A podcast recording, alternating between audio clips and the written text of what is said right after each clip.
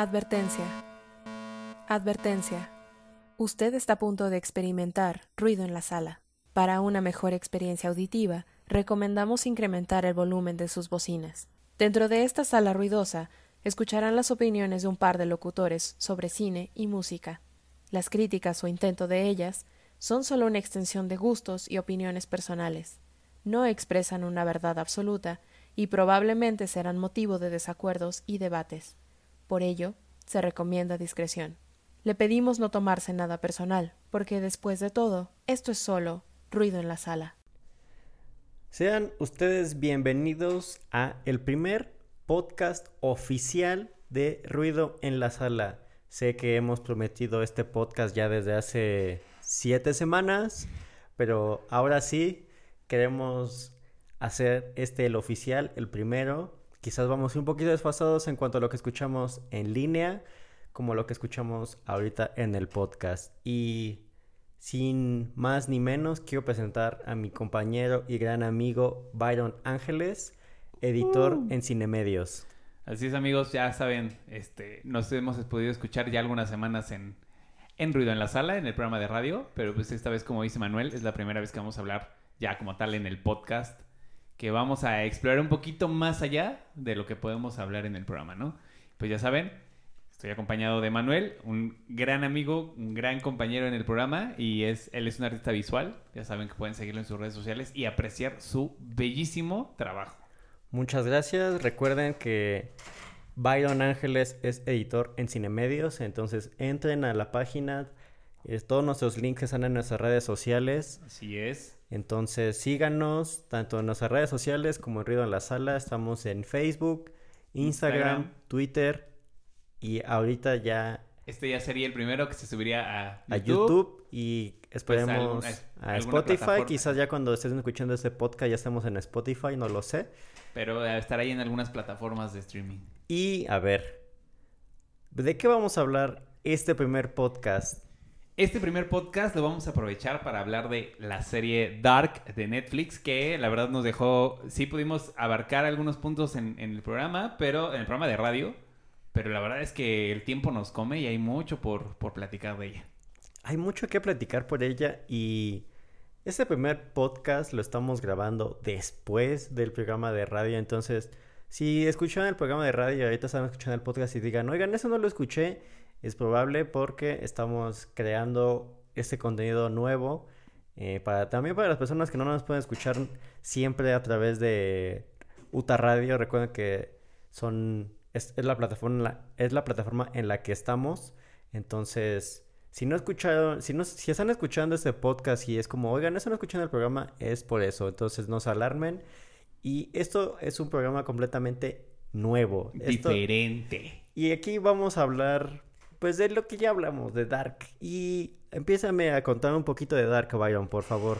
Vamos a hacerlo un, el resumen, porque la verdad lo que ahorita queremos, lo que queremos abarcar son teorías, teorías ricas, teorías locas, teorías posibles y no posibles también, de lo que nos va a esperar en la tercera temporada de Dark. Entonces, Dark la podemos describir así, es la historia de cuatro familias ahí en un pueblito alemán llamado Winden, que ven sus vidas entrelazadas a través del tiempo y de estos lazos sanguíneos y carnales, ¿no? Porque eh, vale la pena resaltar que el principal mm, elemento de Dark... Carne. Mm, el, primer el principal elemento de Dark es este eh, recurso de los viajes en el tiempo. Y el, viaje, los viajes en el tiempo nos plantean que, valga la redundancia, el tiempo no es un eh, elemento lineal, no es, no es un concepto lineal, sino que pasado, presente y futuro van a estar eh, interfiriendo y, interactuando entre ellos para, para llegar a, otros sucesos y a, otros, a otras actividades de estos personajes. Así es como comenta mi, eh, mi buen amigo Byron. Algo que notamos y nos han explicado a lo largo de esas primeras dos temporadas en Dark es que el tiempo no es lineal. Eh, algo que nos explica pues nuestro científico de cabecera llamado H.G. Tannhaus es que el tiempo ah, eh, pues avanza de otra manera a la que estamos eh, acostumbrados a creerlo. Acostumbrados a creerlo, como dice, y podemos hacer cosas ahorita que en realidad puede que afecten tanto el pasado como el futuro. Y esto queda planteado desde el inicio de Dark. O sea, vamos, a, vamos, a, vamos a ir recordando un poquito de lo que vamos viendo. Al inicio de Dark, vemos que eh, un sujeto llamado Michael Canwall se suicida, ¿no? Se cuelga ahí de, de las vigas de su casita. Y sabes, eso es algo como que de repente olvidamos quizás al principio, o por lo menos así me pasó. Dark es una, Dark es una serie muy fuerte, o sea, de repente tiene escenas muy gráficas y Sí. a pesar de que pues estamos viendo toda esta estas relaciones de amores y como de repente toda esta proyección pues de relaciones interpersonales, también de repente tenemos escenas muy fuertes. Recordemos tanto la escena del principio del suicidio de de, de, Michael. de Michael Mikkel, como se diga, no sabemos alemán Los dos. los dos Mikkels. Y también, por ejemplo, la escena, ya vamos a dar un salto cuántico a- en cuanto a lo que estamos hablando de Dark. También la escena de Ulrich con Helge cuando le rompe la cabeza con una piedra, es así de wow, bro, tranquilo. O sea, la verdad sí vemos de repente escenas muy subidas de tono. eh, y yo creo que eso es lo que nos, nos lleva como un espectro de sensaciones en las que nos, nos, nos hacen jugar como con cosas muy bellas y muy hermosas y a la vez con este caos y pues así violencia que pues al final es de lo que el humano va acompañado. Así es, violencia y, y- y belleza al mismo tiempo. Ahora, ahora que lo recuerdas, sí, la escena de- del suicidio sí es bien gráfica y obviamente nosotros quedamos impactados con, con la escena. Entonces no imaginamos cómo lo queda el personaje que es el hijo de Michael, Michael, que es quien lo encuentra ahí colgado y es nuestro protagonista que sufre estas consecuencias de los viajes en el tiempo de todos los personajes y se ve obligado tanto a detenerlos como a iniciarlos, como a no sabemos ya qué demonios está haciendo, pero Jonás es quien a quien acompañamos todo este tiempo, ¿no? Y Jonás es nuestro, nuestro guía dentro de todos estos viajes. Es como a quien vamos acompañando y vamos descubriendo junto con él. Pues todos los personajes que esta serie nos presenta. Algo que me gustaría hacer énfasis. En realidad no tenemos tantos personajes como en otras series que conocemos. En realidad aquí lo complicado de repente llevar como el hilo es que nuestros personajes aparecen en diferentes épocas. Y el hecho de de repente al principio ubicarlos físicamente y al final, Sí cuesta trabajito. y al final como son personajes con nombres en alemán, creo que se nos puede complicar un poquito más porque no estamos acostumbrados como a esos nombres. Y Jonás, el Jonas, y que después se nos convierte en una persona calcinada y pelona, ahí la pasita ahí andando. eh, pues tenemos toda esta maraña y telaraña de personajes y Y situaciones relaciones. y relaciones que es como de eh, no estoy entendiendo. Nosotros tampoco entendemos Algunas cosas. ni nada. Pero yo creo que algo que hacemos mucho énfasis en este programa y que van a empezar a notar con el futuro y si nos pueden seguir escuchando, es que tanto series como películas que vamos a comentar y platicar, recomendamos verlas más de una vez.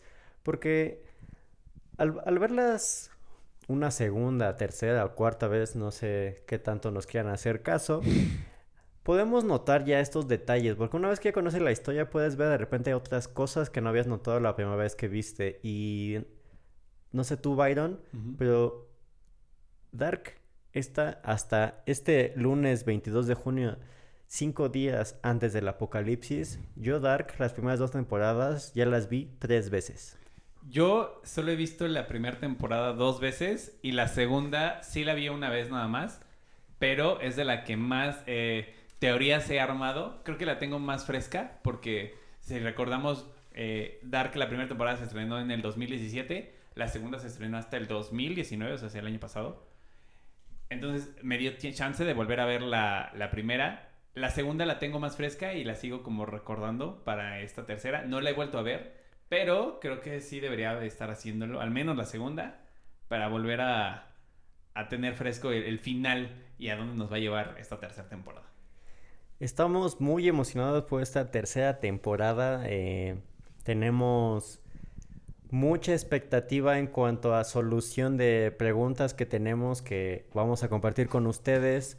Queremos saber hacia dónde nos van a llevar en este en estos nuevos viajes. No sabemos si van a vamos a ir un poco más hacia el pasado, si Así vamos a tener personajes más en el futuro y quizás más más en el futuro porque dimos muchos saltos hacia atrás, entonces quizás ahora demos muchos saltos Hacia hacia, enfrente. Entonces, estén pendientes a lo que estaremos comentando, diciendo. Y, a ver, ya tenemos, ya hablamos un poquito de Jonás, de Miquel, pero ajá. tenemos más Miquel, personajes. Entonces, a ver, Jonas tiene a su mamá, que es Hannah Canwalt. Han, ja- ja- Hannah, no sé por qué hablé mal, pero Hannah anda con Ulrich. Tienen un, tienen un, un Exacto. amorío ahí. Y algo que hemos notado en esta serie que nos han presentado es este. Estas relaciones. Estas ¿no? Este- relaciones. Y aparte, hablando específicamente de Hannah, tenemos como esta obsesión de Hannah con Ulrich. Porque, como hemos ya dicho, pues hablamos de viajes en el tiempo. Y cuando vemos la Hannah adolescente, siempre estuvo enamorada de, De Ulrich, Ulrich. A pesar de que Ulrich siempre ha denotado mucho cariño y amor hacia, hacia su pareja, Katarina. Sí, o sea. Vamos a, vamos a decir ahora, el, el momento en el que Hannah eh, demuestra esta, primer, esta primera señal de obsesión por Ulrich es cuando, por seguirlo y- e ir a su casa y asomarse por la ventana, pues los encuentra ahí en una situación este, bastante íntima, ¿no? A, Ulrich y a Katarina. Entonces, al encontrarlos, ella es como eh, su, su- su reacción es de odio y de venganza y lo que decide hacer es decir que Ulrich estaba violando a Katarina, ¿no? Sí, Hannah, con tal de deshacer como esta relación entre Ulrich y Katarina, va a la policía.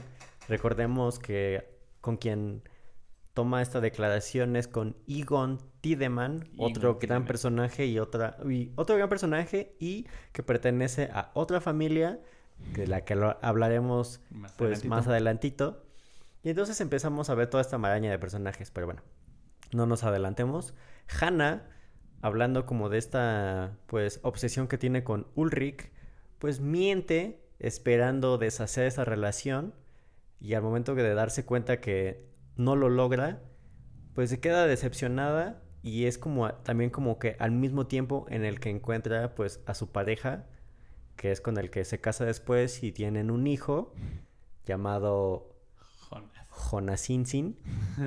Entonces, el, entonces vemos ya desde ese momento, pues, cómo Dark nos empieza a mostrar todos estos personajes, todas, pues, espectros de emociones que pueden tener las personas y hasta qué grado de acciones pueden tener para quizás tener sus metas.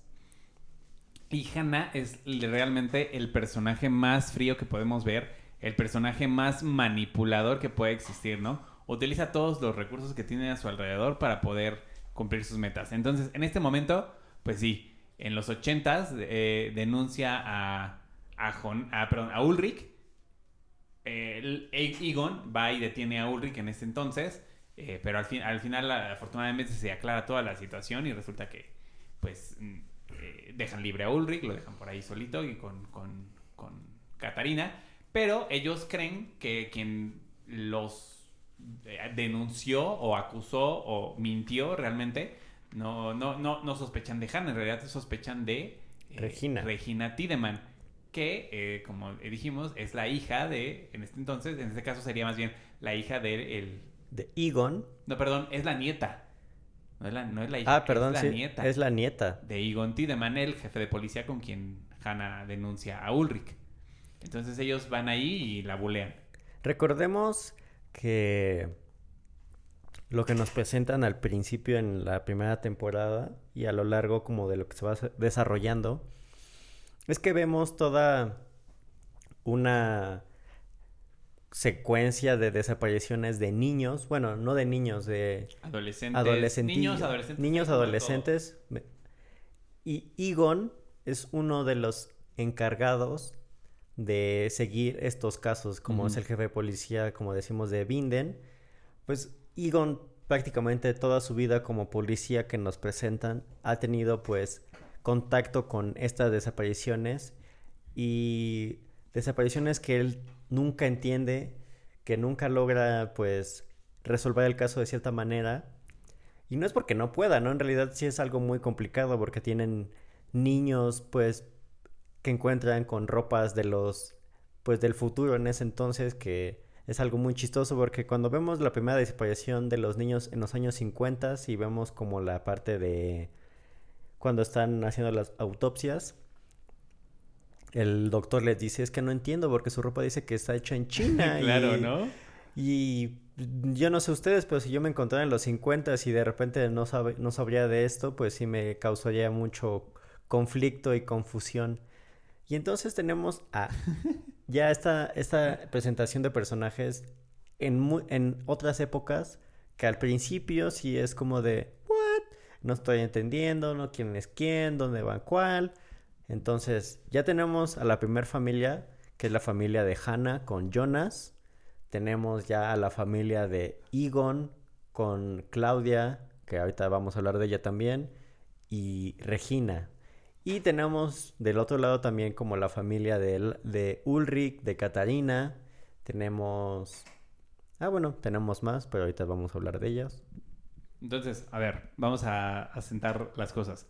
Creo que estamos desviándonos de, de, la trama y nos podemos... Así como Dark nos confunde, nosotros también nos estamos confundiendo un poquito, pero a ver. Lo sentimos, pero no sabemos qué está pasando. Regresemos en el tiempo. Vemos a Michael Kangwal suicidarse. Sabemos que Hannah Kangwal es su esposa y Jonas Kangwal es el hijo de este señor. Entonces, eh, Jonas termina, este, pues, eh, ¿cómo se dice? En un hospital traumado, traumado por la, porque él es quien encuentra el cuerpo de su papá ahí colgado en el cuarto. Termina en un hospital psiquiátrico y tiempo después, pues, regresa a su vida cotidiana. Su vida cotidiana, pues, la encuentra con sus amigos Marta eh, Nielsen, Magnus Nielsen, Francisca Doppler, que es una miembro de una cuarta familia, y eh, Bartosz Tiedemann, que es el descendiente de la que mencionábamos Regina, ¿no? Entonces, bueno, Jonás, Marta, Francisca, Magnus y Bartosz son el grupo de amigos que conocemos en este 2019, ¿no? Entonces se reúnen, hacen pues cosillas ahí de chavos que van a fiestas, que pasan el tiempo juntos. Pues vemos como Dark, Dark también es como toda una combinación de géneros. Tenemos un poco de thriller, tenemos ahí un poco de serie de detectivesca, tenemos coming of age. Exacto. Tenemos, yo me atrevería a decir un poquito de terror. Incluso. Y una de las tantas teorías que vamos a comentar y hablar aquí, pues una que yo vi que se me hizo bastante interesante y divertida, no sé si sea verdad, pero dicen que Dark es como un tributillo a, a Donnie Darko y vemos ciertas referencias, ¿no? Recordemos que en Donnie, en Donnie Darko eh, uno de nuestros protagonistas sale en un traje de esqueleto y pues Mikkel justamente cuando se pierde tiene un traje similar. Pero ¿quién es Mikkel? Cuéntanos.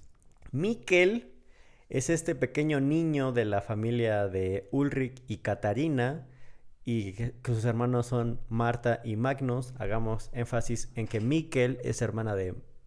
Hermano. Hermano de Marta, perdón. Y, y entonces, en, los, en, el primer capítulo, en los primeros capítulos, perdón, vemos que Mikkel viaja al pasado. No, Así es. no sabemos cómo pasa al principio, ya después nos explican qué sucedió, pero entonces... Al principio solamente de repente lo vemos aparecer ahí en los años 80 con su trajecito de esqueleto a la Donnie Darko. Y tenemos estos personajes, esta familia que también es como de las donde gira más o menos todo. Y antes de hablar un poquito de viajes en el tiempo, pues tenemos que también en el 2019 están existiendo estos, estas desapariciones de niños. De niños, ya van, a- al parecer me, me re- recuerdo que son dos niños los que desaparecen. Desaparecen dos, ajá. Ajá. Y en el, en el pasado tenemos a Egon investigando estas desapariciones y en el presente tenemos a Charlotte Charlotte Doppler, y a Ulrich Nielsen son investigando pues a estos nuevos casos. Recordemos que uno de los, una de las de- desapariciones en el pasado es el hermano de Ulrich, Así es, Matt Nielsen. que es uno de los casos que tienen Egon, que pues al final quedan in- Sin resolver. sin resolver, misterios sin resolver, como en el canal 4 de hace muchos Hace años. muchos años. Así es, entonces, la noche en que Mikkel desaparece, el grupo de amigos de este 2019, o sea, Jonás, Marta, Magnus, Francisca y Bartosz, acompañados de Mikkel, pues andan ahí en el bosque de Vinden, cuando de repente empiezan a ver que las luces parpadean, que hay animales ahí cayendo muertos. Todos se asustan porque están frente a una cueva donde van a buscar, eh, pues, las sustancias, sustancias nocivas para la salud, que cierto La personaje, diversión. que cierto personaje eh, llamado, si no mal recuerdo, es Eric, Eric Obendorf, algo así, Eric, uno de los primeros niños que desaparece que desaparecen en Binden en el presente. en el presente, o sea, el presente es 2019 en ese entonces. Entonces desaparece este chavito y ellos van a buscar estas sustancias que tiene ahí escondidas en, en cerca de una cueva. Cuando de repente empiezan a ver que las luces parpadean, que hay todos estos eventos, huyen todos. Cuando vuelven a encontrarse, se dan cuenta que falta Mikkel. Entonces ahí es cuando nos enteramos que Mikkel, pues perdido entre el bosque ahí en Vinden, termina en 1986 ahí atrapado, ¿no? Entonces aquí es, donde se nos muestran las dos primeras líneas de tiempo. Tenemos 1986 y 2019, es decir, 33 años de diferencia. eh, y eso va a ser como muy, muy repetitivo, el número 33 o sus múltiplos en la temporada, ¿no? Entonces tenemos ya los 33 años de diferencia entre 1886 y 2019, de entrada. Y tenemos este, estos años 33 que nos muestran todo el tiempo la diferencia de épocas. Siempre van a ser 33 años hacia atrás O hacia adelante. o hacia adelante. Y también tenemos saltos dobles. Entonces serían 66 años hacia atrás. Y al parecer, no sabemos, quizás en la nueva temporada veamos un salto hacia, Hacia el futuro. hacia el ¿no? futuro. No No nos queremos adelantar. Todavía Sabe- no sabemos nada. Sabemos que hay un tráiler por ahí, pero en lo personal, mi nombre es Emanuel Loyola y yo no veo trailers, entonces me he querido ahorrar ver de qué trata y yo me prefiero esperar a ver la temporada porque algo que he notado con los trailers es que nos quitan un poco de la sorpresa al ver pues material nuevo y a mí me gusta asombrarme y pues sí tener como esta mm, ¿cómo decirlo? Esta pequeña sensación de asombro de descubrir y poner cara de emocionado y de... ¿Qué demonios estoy viendo? Entonces, bueno, no vamos a indagar más en lo que pueda pasar en la tercera temporada porque aún no sabemos. Y tenemos todo en, en estas primeras dos temporadas, pues esta sincronía de tiempo, sabemos que el pasado afecta al futuro y viceversa, y también las acciones que están sucediendo en el presente afectan las dos líneas. Entonces, ahora que sabemos que ya existen los viajes en el tiempo y que vemos a Mikkel en los 80s y a los demás chavos en, en este tiempo del 2019, aparece otro personaje en este 2019 que se... Bueno, en realidad al principio no tiene nombre, solo es un, forastero, un extranjero, un desconocido por ahí. Este hombre, barbón, con un impermeable negro y con una máquina muy extraña, llega al hotel que eh, se encargan de administrar Regina Tiedemann. Regina Tiedemann es otra miembro de las familias, de estas cuatro familias principales de la serie. Ella es madre de Bartosz Tiedemann. Bartosz, como dijimos, es un- uno de los chavos de este grupo de amigos. Y el padre de Bartosz es Alexander Tiedemann. Ellos dos, eh, Alexander es el, el director de la planta nuclear ahí en Vinden, ¿no? Recordemos que la planta nuclear tiene...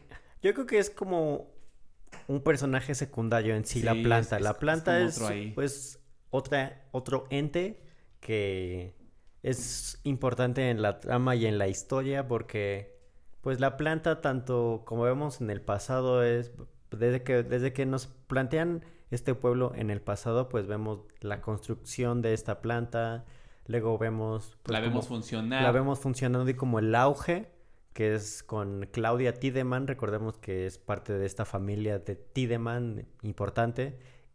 Egon con su esposa Doris Doris. Son pues como de esas familias como pues viejitas de pueblo que han existido desde siempre. Desde siempre. Y entonces su hija Claudia, mm, desde las, desde el principio, cuando ya nos la presentan, notamos que es una mujer muy inteligente. Ah, bueno, pero a ver, cabe aclarar que Claudia, ya recordemos, es en los ochentas, en esta época de los ochentas que ya conocemos por Miquel. Ok, perdón, yo me estoy adelantando. No, está bien. Pero bueno, tenemos esta maraña de personajes y Claudia Tiedemann es una mujer muy inteligente. Desde chica vemos que incluso da como asesorías y asesorías en matemáticas. Y cuando vemos como el auge de la planta nuclear, ella es quien la dirige. Una de las razones por las que yo siento que la dirige es porque es muy inteligente Sí, y puede justamente. lograr entender pues otras cosas. Y regresando como a la planta nuclear, vemos este, este crecimiento igual de ella misma, de la planta, hasta la explosión y la creación de este, pues, apocalipsis. Que estamos, recuerden, si escuchan el, no sé cuándo vayan a escuchar este podcast, pero cuando lo estamos grabando, estamos a cinco A días cinco días. De El apocalipsis. El que- apocalipsis. Que, Dark nos, nos anuncia, ¿no? Y sabemos que es el 27 de junio del 2020. O sea, hoy, 22 de junio, estamos grabando este, este programa. 22. Entonces, como dices, eh, Claudia en, en los 80s es quien dirige el, la planta nuclear, ¿no? Ahí la vemos interactuar con su padre, Egon Tiedemann, que como dices, está a cargo de la policía, está investigando los casos de los niños desaparecidos, Matt, de Matt Nicholson en específico. Y resulta que el cuerpo de Matt Nicholson termina apareciendo en el año 2019, o sea, 33 años después de que desaparece, lo encontramos en el futuro. Y quien se encarga de encontrar ese cuerpo por azares del destino es un hombre llamado Peter Doppler, que está en un búnker ahí en el bosque, rezando y arrepintiéndose de ciertas acciones que está cometiendo. Y de repente ve abrirse un hoyo ahí frente a él y aparece el cuerpo de este niño. Entonces cuando lo investiga y descubre que tiene ahí la credencial de la escuela que dice Mads Nielsen, pues busca al papá de este niño, que es el personaje llamado Tronte Nielsen, que sabe como los apellidos aquí van a ser mucho, mucho, mu- una guía, es papá de Ulrich Nielsen también en este 2019. Entonces le habla y le dice, oye, ¿sabes qué? Aquí está el cuerpo de tu hijo, ven a buscarlo. Tronte va a buscarlo y pues entre los dos están ahí como, oye, ¿qué vamos a hacer? ¿Qué vamos a hacer? Y se les aparece Claudia Tiedemann. y Clau- entonces ahí nos enteramos que Claudia Tiedemann, como dijimos, en los 80 es la directora de la planta nuclear, pero en el 2019 es una anciana que al parecer eh, también puede viajar en el tiempo. Porque va y les dice, oigan, tienen que mover este cuerpo a cierto lugar para que lo encuentren. Así. Y algo que, hablando de esas desapariciones, que quizás Ulrich nunca se da cuenta y no, no, sabemos a ciencia cierta si sí o si no, Ulrich es quien encuentra el cuerpo de su hermano Ajá. y vemos que para cuando encuentra el cuerpo de su hermano, pues a quien estaba buscando en realidad era su hijo porque su hijo ya se perdió en las cuevas. Entonces aquí empezamos a ver como cuáles son los motivos de cada personaje y cómo cada motivo lo lleva a realizar acciones que se van y vemos que se van desarrollando durante toda Durante esta trama. sí. Y uno de los motivos de Ulrich es pues encontrar a su hijo. Él lo que quiere es encontrar a su hijo y no le importa nada y no él hay va, más. él va a deshacer y hacer lo que sea necesario para encontrar a su, hijo. ¿No? Entonces, aquí él obviamente, cuando encuentra el cuerpo de su hermano, al principio dice, bueno, es el cuerpo de un niño, bla, bla, bla. Pero pues conforme avanza la investigación se da cuenta, pues sí, que es el cuerpo de su hermano. Y entonces cuando entra la pregunta de cómo es posible encontrar el cuerpo de mi hermano que se perdió hace 33 años, encontrarlo ahora en el 2019 y como si no hubiera pasado el tiempo, porque pues el cuerpo de su hermano sigue siendo el de un niño, el de un adolescentillo. Entonces Ulrich empieza como a tener ciertas sospechas y cosas por el estilo ahí de información y demás. Total, termina llegando a las cuevas también como lo hizo su hijo Mikkel. Entra en las cuevas y descubre una puertecilla ahí marcada por un símbolo que se le conoce como la triqueta, que son, es un triángulo medio curvo, por ahí luego les van, pues, pues, ustedes ya si son fans de la serie lo podrán eh, conocer muy bien y si no pues pueden googlearlo así tal cual, triqueta, y van a conocer el, el símbolo. Termina de encontrar una puerta con este símbolo, la abre y él también termina transportado en el tiempo, pero no termina en 1986 como lo hizo su hijo, sino que termina en 1953. 53, efectivamente. Exactamente, 33 años antes del tiempo a donde llega su hijo. Entonces, Ulrich, para esto, ah, perdón, aquí, aquí, aquí hay que aclarar algo. Termina llegando a las cuevas porque empieza a seguir a otro personaje que se llama Helge, Helge Doppler. Helge Doppler es un anciano que está como pues medio eh, trastornado, está en un hospital psiquiátrico y solo repite eh, una frase que dice que todo se va a repetir y repite tic-tac, tic-tac una y otra vez. Entonces, eh, Helge escapa del psiquiátrico y ah, Ulrich se entera que Helge estuvo como investigado por algunos casos de desaparición en los años 50, de desaparición de, niños. Entonces, no, perdón, en los años 80. En los años 80. 80. Eh, que estuvo ahí investigado por algunos casos de desapariciones de niños. Y lo termina siguiendo cuando se escapa del psiquiátrico y terminan llegando a las cuevas. Es cuando Ulrich abre la puerta y descubre que puede viajar en el tiempo y llega a 1953. Entonces lo que hace es ir a buscar a Helge, porque él, para él el culpable de la desaparición de su hermano y de su hijo es Helge. Lo encuentra y ¿qué pasa? Lo encuentra y... Pero, cabe aclarar que lo encuentra como siendo pues un niño, ¿no? O sea... Sí, algo que. Algo, algo que hay que hacer, pues, o, notar en Dark, es que aparte que nos presenta tantas, pues, respuestas quizás a viajes en el tiempo que en otras películas o series que hablen del tema, pues, no, nos habían presentado o explicado, es que, pues, lo que hagas en el pasado va a afectar como tu presente instantáneo. O sea, ya es como, o sea, si, haces, algo en el pasado, se va, va a tener una repercusión como inmediata, como en ese presente que estés creando y generando. Y cuando Ulrich viaja hasta los 50, aparte de que está completamente desorientado y no sabe qué está sucediendo, tiene su primer encuentro en el pueblo de Binden es justamente con su abuela, con su con un personaje que pues él conoció quizás ya nada más de anciana, pero ella se presenta y le dice, "No, pues mi nombre es Agnes." Agnes Nielsen y él es como, "Oye, pero yo soy Ulrich Nielsen, o sea, ¿qué está pasando?" y conoce Ulrich a su papá de niño. Y entonces en ese momento Ulrich se da cuenta que logró viajar en el tiempo y empieza como a entender que lo que le pudo haber pasado a su hijo fue este viaje y comienza él a crear sus acciones, empieza a hacer cosas que al final vemos que repercuten en el presente y en el futuro.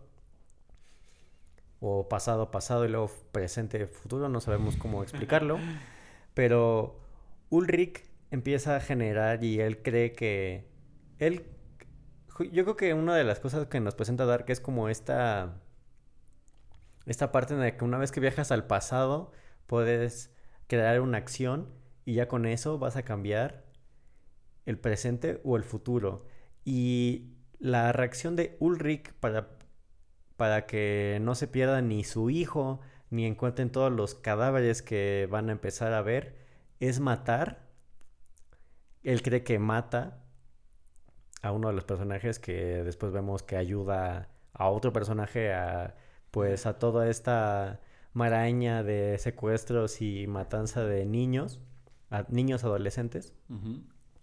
Entonces Ulrich cree que matando a un niño va a poder como cambiar eh, la historia y ya no van a suceder como las cosas que se, que se le presentan a él en su tiempo.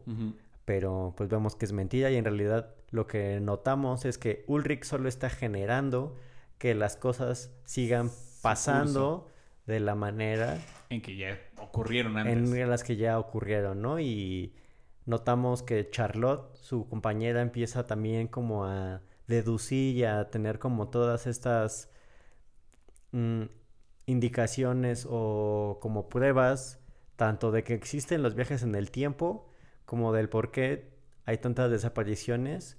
Porque recordemos que una vez que Ulrich viaja al pasado, pues nadie sabe qué pasó con él y también está desaparecido. En, como en el presente. En el presente. Entonces, como dice Emanuel, Charlotte, que es su compañera, se dedica a hacer la investigación necesaria. Pero ahora que, sabemos que eh, Mikkel está en 1986, también se nos presenta el pasado de, Charlotte como adolescente en estos años 80 y ella se dedica a investigar los casos de animales muertos por ahí. Entonces resulta que 33 años antes, en los 80s y 33, años después, es decir, en 2019, se repiten, se repiten las muertes de esos animales y Charlotte pues lo nota.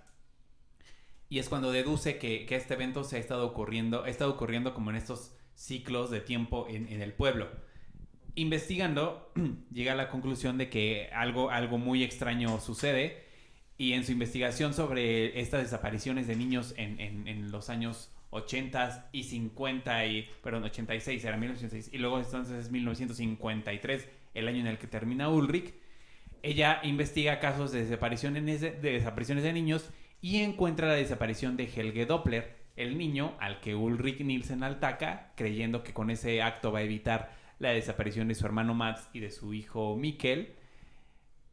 Entonces, haciendo la investigación, Charlotte encuentra un periódico en donde encuentra la fotografía de su compañero Ulrich en los años 50. Entonces, eso es imposible, ¿no? En nuestro entendimiento del tiempo eso sería imposible, pero en, la forma en que Dark nos lo muestra, todo puede estar sucediendo al mismo tiempo. Todo puede estar sucediendo al mismo tiempo y también nada puede estar sucediendo al mismo tiempo, ¿no? No sabemos también cómo funcionan estos viajes en el tiempo, no sabemos qué nos va a deparar en el futuro, pero Charlotte empieza a hacer todas esas investigaciones, empieza como a deducir qué está sucediendo. Y recordemos que Charlotte está casada con Peter. Doppler. Y este Peter, como, como sabemos, estaba pues por alguna extraña razón en el búnker y es que descubre el cuerpo y suceden esas acciones. Pero también Peter nos lo presentan como el hijo de Helge, que es el personaje que Ulrich él cree que puede deshacerse de para evitar todos estos actos, pero pues nos damos cuenta que en realidad pues solo está fomentando, no, ni siquiera está fomentando, simplemente sigue una línea de acciones que son cosas que al parecer tienen, tienen que ocurrir, ¿no? Y Peter, el esposo de Charlotte, pues se empieza, se ve involucrado como en todos esos, en estos actos, pero recordemos que de Peter y Charlotte tenemos a otros dos personajes que quizás al principio no tienen mucha relevancia y no sabemos bien qué está sucediendo con ellos hasta la segunda temporada que ya empezamos a ver que exploran más, pero es Francisca y Elizabeth. Elizabeth. Recordemos que Elizabeth es una niña eh, sordomuda, entonces justamente pues tenemos como estas eh, escenas donde se nos comunica con ella como con lenguaje de señas y empezamos, empezamos ya a notar como justamente cómo se empiezan a unir eh, los árboles genealógicos. Porque Recordemos que Peter es hijo de Helge y son Doppler. Y como nos pasaba en el pasado, los Doppler son, son quienes comienzan la construcción de la planta nuclear y son de la de la pues la familia que empieza como a generar este cambio en el pueblo. El, quien, quien, quien se da cuenta de eso, digo, obviamente es Ulrich, que lo encontramos en 1953. Y justo como dice Manuel, en ese entonces es cuando eh, se empieza a ver como la construcción de la planta nuclear, pero en el lugar donde se va a construir la planta nuclear encuentran los cuerpos de eh, Eric. De Eric. Y Jaffer de no recuerdo cómo se llama, pero este último, este segundo, eh, era amigo de la niña sordomuda Elizabeth en el 2019. Desaparece y también acaba en los 50, al igual que Eric, que también era el, chico que era como conocido en la prepa del 2019, también acaba en los 50 y encuentran estos cuerpos. Y en parte de que encuentran estos cuerpos, pues Ulrich regresando como a los años 50, pues ya está, pues también él empieza como a investigar como lo que está sucediendo, se entera por otro personaje importante en la serie que se llama Inés Canwald, que al principio no la, eh, cuando nos la presentan es una niña, pero ya conforme va a estar la serie nos damos cuenta que es una enfermera y es una enfermera muy importante en la serie. Ahorita vamos a indagar más en, en su personaje, pero Ulrich, gracias a ese personaje, se entera que estos sucesos que a él le suceden en su época también han sucedido en el pasado. Entonces empieza a investigar y se encuentra nada más y nada menos que con Egon. Egon Tiedemann, que en ese entonces pues él es... Un hombre joven. Un hombre joven, quizás de la misma edad que, que él. Y empiezan, empezamos, empezamos a ver toda este esta investigación policíaca entre qué niños son, eh, cómo es que llegaron ahí, por qué suceden estas cosas y Ulrich pues cada vez se da cuenta de que quizás lo que hizo no va a afectar a cambiar nada. Nada. Porque obviamente la policía al verlo pues se entera y al ver bueno al verlo ensangrentado y demás y saber que los niños han estado desapareciendo Egon lo, lo, ve ahí con las manos llenas de sangre, lo, lo detiene, se lo llevan a la, policía, bueno, a la, ¿cómo sería? A la comisaría, a la comisaría, al lugar donde la policía se reúne y trabaja. y lo encierran porque creen, porque obviamente lo acusan del intento o el aparente homicidio del niño Helge, Helge Doppler. Entonces así es como Ulrich termina encerrado en la cárcel, que es la fotografía que Charlotte ve en el 2019. Y empezamos a notar cómo todos esos personajes empiezan a unirse. Y ya hablamos de Ulrich y de un poco de su trayecto como policía y como personaje. Y otro de los personajes que son sumamente importantes y los cuales aún no sabemos mucho es de Claudia Tiedemann la hija de Egon y Doris. Y empezamos a notar y vemos todos estos estas acciones de nuestros personajes y Claudia al momento que se da cuenta de que existen estos viajes se termina termina siendo como una de las líderes de todas estas acciones y empezamos también a notar que cada personaje, como dijimos hace unos momentitos, pues tiene un motivo, ¿no? Tiene, tiene una, una razón para hacer las acciones que quiere lograr y poder manipular, pues, en este caso, el tiempo. Entonces, aquí eh, vale la pena eh, llegar al, pasado de Claudia, que como dice Emanuel, es, ese apellido Tiedemann. Ya lo dijimos antes, su papá era eh, Egon Tiedemann, el líder de la policía en los años 50 y esposo de Doris.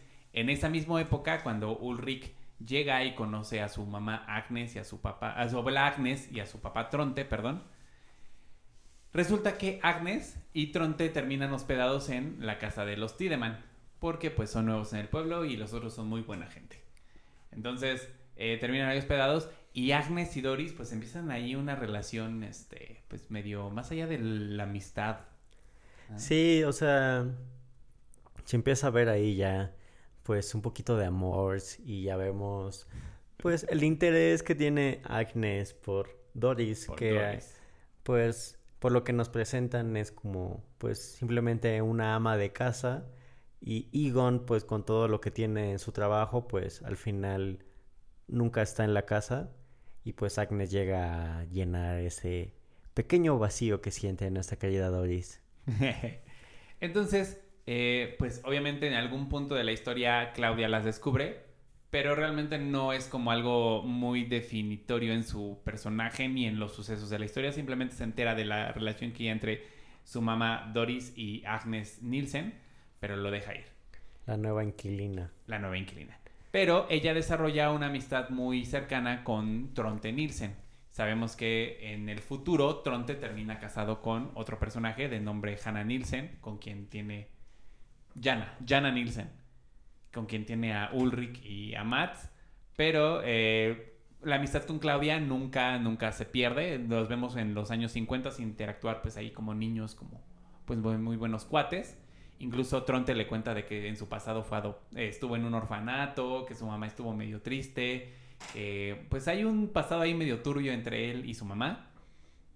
Y en los años 80, cuando Claudia ya es la directora de la planta nuclear, vemos que tenían ahí aventuras pues fuera del matrimonio, ¿no?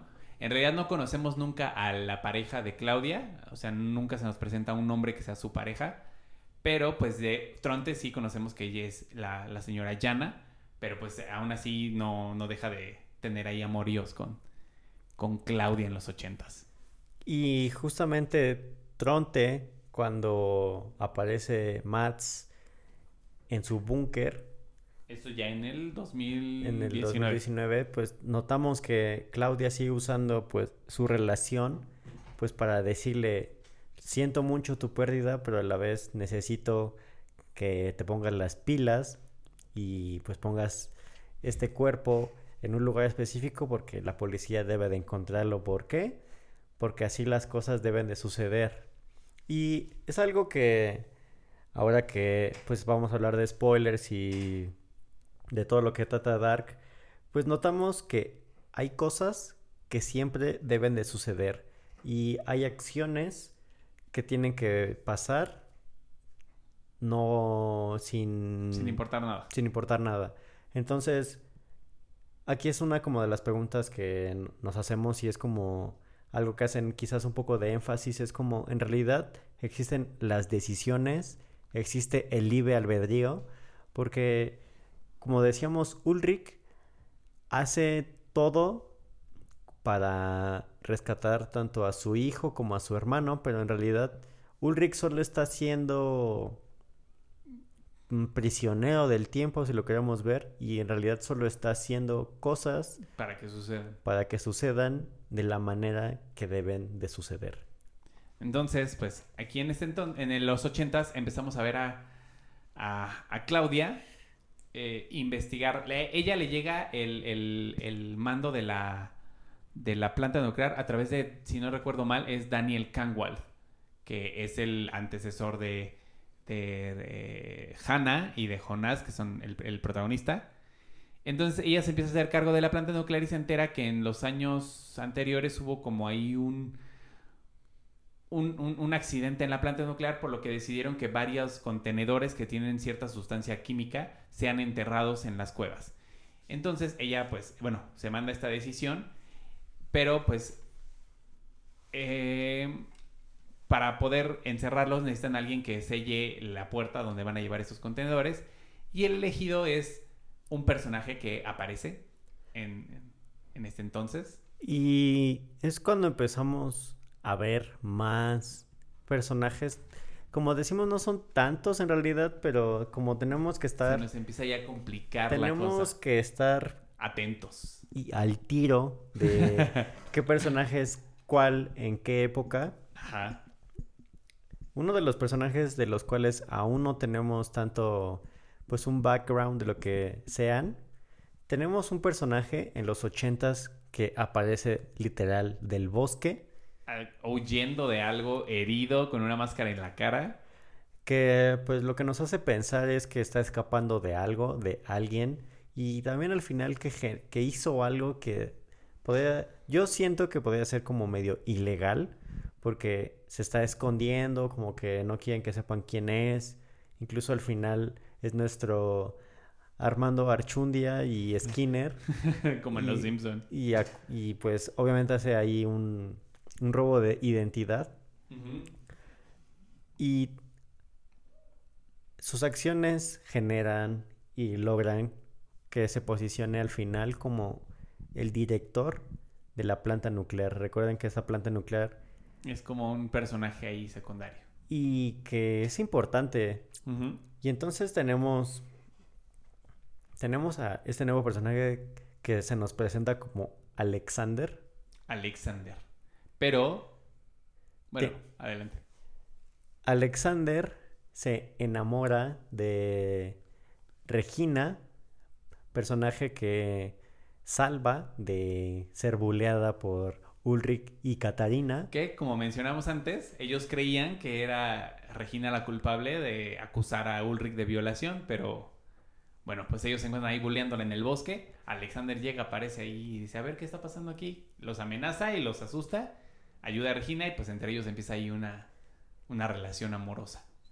Y esta relación es la que genera en un futuro y ahora en nuestro presente, pues que nazca nuestro querido Bartosz que Bartosz al principio nos lo presentan pues de repente como el mejor amigo de, Jonas, pero pues al final igual con sus propios motivos y que usa eh, la ausencia de Jonás durante un tiempo en el pueblito, pues para ligarse a, la, a la Marta que Marta, como recordar, es Marta Nielsen, hija de Ulrich, hermana de Mikkel, hermana de Magnus. Y entonces, pues nuestro querido Bartosz ahí pues ya se aplica con la Martita, Martita acepta. Y entonces empezamos también a ver que es otro personaje con sus propios motivos y hace como lo que más le convenga. Para obtener lo que quiere. Y Bartosz aparte de ser el mejor amigo de Jonás en ese momento, es uno de los personajes que tienen eh, relación con un sacerdote del que después, que en la primera temporada nos lo presentan como el, villano. Como el villano, pero en la segunda ya como que nos damos cuenta que no es tan malo. Y estoy hablando de Noah.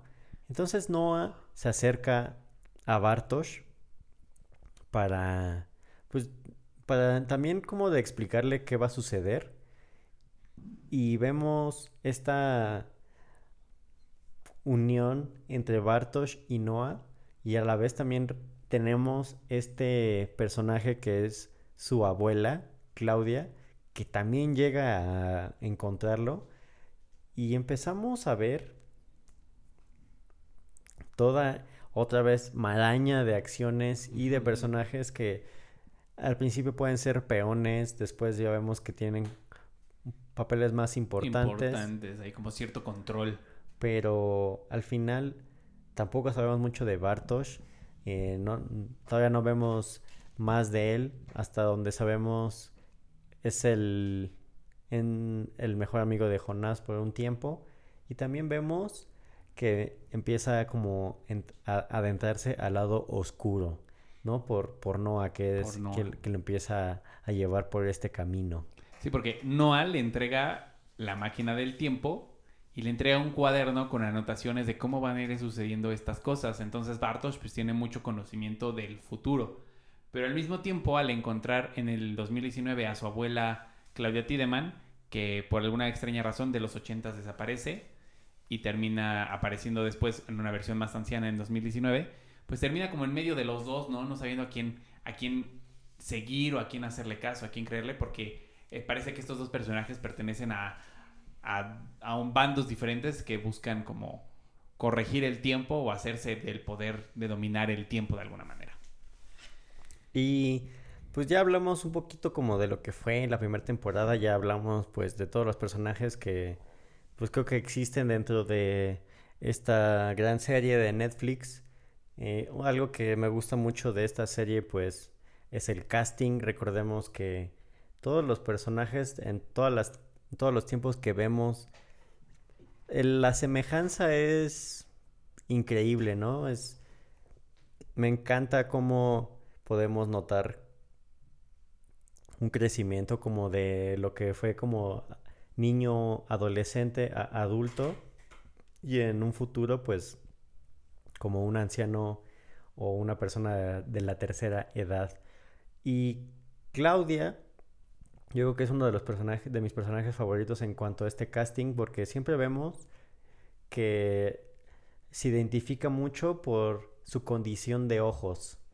Tiene la, la heterocromía. Recordemos que David Bowie tenía también esta condición. Condición y es una manera en la que nos podemos identificar, en la que podemos identificar a Claudia en los distintos tiempos, porque los ojos de ella son muy específicos y conforme avanza la serie y como la vemos en distintas eh, épocas, pues sus ojos es como su distintivo.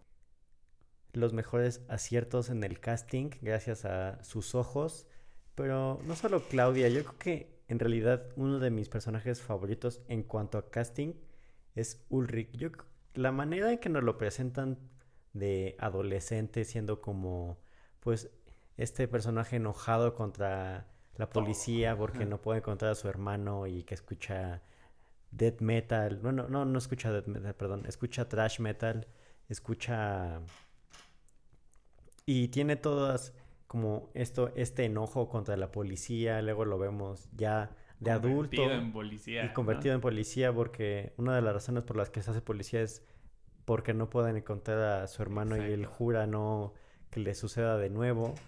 Y si le sucede. Y luego ya cuando lo vemos de anciano. Pero, pero ¿por qué lo vemos de anciano? Ahí antes de, cualquier cosa hay que, hay que, hay que decir, ¿por qué lo vemos de anciano? Lo vemos porque en los años ochentas, cuando Egon eh, Tideman, ya como pues un señor pues, ya grande, ya adulto, recibe la visita de Mikkel, que le dice, es que yo vengo del futuro, ¿no? Yo no vengo de este tiempo, bla, bla, bla. Él empieza a recordar como ciertas eh, similitudes con casos del pasado y es cuando decide ir a entrevistar a, cierto personaje que en realidad nunca le dijo su nombre y que resulta ser eh, la versión adulta de, o la versión más bien anciana de, Ulrich. Nielsen, ¿no? En los años 80. Entonces cuando él hace conjeturas, lo visita y es cuando conocemos a Ulrich Nielsen adulto y justo lo que dices, las versiones adulta, bueno, adolescente, adulta y ah, de la tercera edad de Ulrich son muy similares. O sea, los actores que se usaron para las tres. Sí, yo creo que de todo, de todos, de todo el casting es de mis favoritos. También el que me gusta mucho es regresando un poquito a, Alexander. También me gusta mucho su versión tanto de adolescente, ya como director de la planta. Y en realidad todos, todos los personajes, o sea, se parecen. Sí, todos. Pero yo siento que ellos son así los que dieron en el clavo para decir sí, o sea, a la primera lo notas. O sea, podría ser que sí fuera el mismo actor en diferentes tiempos si eso fuera posible, digo, pero y, y, yo creo que eso es un gran acierto de la serie en cuanto a su producción. Eh, algo que me gusta de Dark es, en realidad, es su falta de uso de CGI. En realidad, son muy pocas las escenas que vemos realizadas por computadora. Incluso el viaje en el tiempo, pues no necesitamos como ver... Verlo ver grandes efectos como para que nos den esta sensación pues de lo que vaya a suceder como para poder cambiar de, de una etapa a otra. En realidad vemos muy poco uso de computadora y sobre todo de imágenes realizadas eh, pues con tecnología con tecnología pues así entonces no, no vemos todo un toda una maraña de actores que logran esta sensación de paso en el tiempo. Vemos toda esta creación de personajes que puedan estar en los años 50, en los años 80 y con eso a mí me da una sensación de que el director y quienes crearon esta serie son personas muy minuciosas y en realidad se dieron una chambota para presentarnos lo que estamos viendo. Viendo, ¿no? Entonces, volviendo a el tema del casting y los años. Eh, a Helge lo dejamos en 1953, herido por Ulrich, ¿no? Lo, lo, ataca, él cree que lo asesina para poder evitar la desaparición de, de Mats, su hijo, y de Mikkel, su... Perdón, Mats, su hermano, y Mikkel, su hijo. Pero en realidad lo termina solo hiriendo y lo encierra en un búnker. En el búnker de siempre. El búnker, eh, ese búnker, Helge ya lo conocía porque pertenecía a su familia. El punto es que eh, Ulrich lo encuentra en el bosque, lo encierra, lo deja ahí creyendo que su cuerpo está pues ya inerte, pero en realidad solo está herido. Helge despierta y para esto, tiempo después, eh, en, sus, en su, tenemos que hacer un, un, salto en el tiempo a 2019, porque Jonas, pues entre sus investigaciones, encuentra una carta en la que su padre Michael le explica como todo el proceso de por qué se suicidó y demás, y ahí le revela que Michael Kangwald es Mikkel Nielsen de 1986. Es decir, cuando Mikkel viaja del 2019 a 1986, se queda ahí atrapado, crece, eh, como lo vamos a ir viendo en la serie, adoptado por Inés Kangwald, eh, porque ella tiene el deseo de tener un hijo, porque algún momento pudo tener un hijo, pero este se murió. Eh, ahí viene una teoría que nosotros decimos que quizás el hijo no esté muerto, puede ser algún personaje que ya conocemos o que vamos a conocer, la serie no lo ha aclarado. Igual y después les hacemos algunas conjeturas. Pero eh, Mikkel se queda ahí en los 80 vive su vida normal, termina convirtiéndose en Michael y termina suicidándose. Jonas lee esta carta y es cuando entiende todo este proceso de los viajes en el tiempo y decide explorar.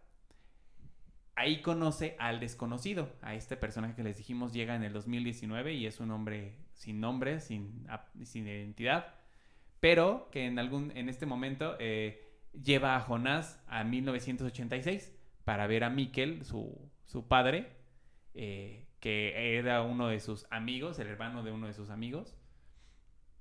Y pues Jonas dice como de, no, pues hay que llevárnoslo, ¿no? Hay que rescatarlo de ese tiempo, él no pertenece, hay que, hay que llevárnoslo. Y Jonás le explica que, el Jonás del futuro le explica que pues, no se lo pueden llevar porque si se lo llevan, él ya no va a existir.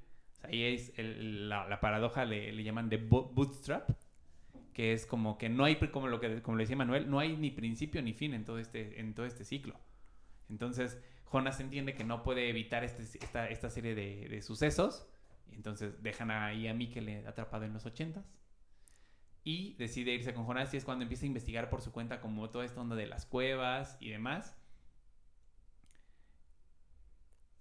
Y tenemos, aparte de lo de las cuevas, pues ya empieza Jonás pues a generar su camino, ¿no? Empezamos a ver que ya, ya que se da cuenta que no puede quizás alterar ciertos hechos, pues se da un poco por vencido y empieza a seguir a este vagabundo que al principio no lo ponen como un vagabundo, pero después nos damos cuenta o nos enteramos que es el del futuro, su, su yo adulto, y empieza empieza pues ahora sí que lo bueno y vemos que Jonas del futuro, bueno, su Jonas adulto, tiene igual ciertas motivaciones que nos explican un poquito la segunda temporada, pero aún no estamos muy eh, adentrados en ello.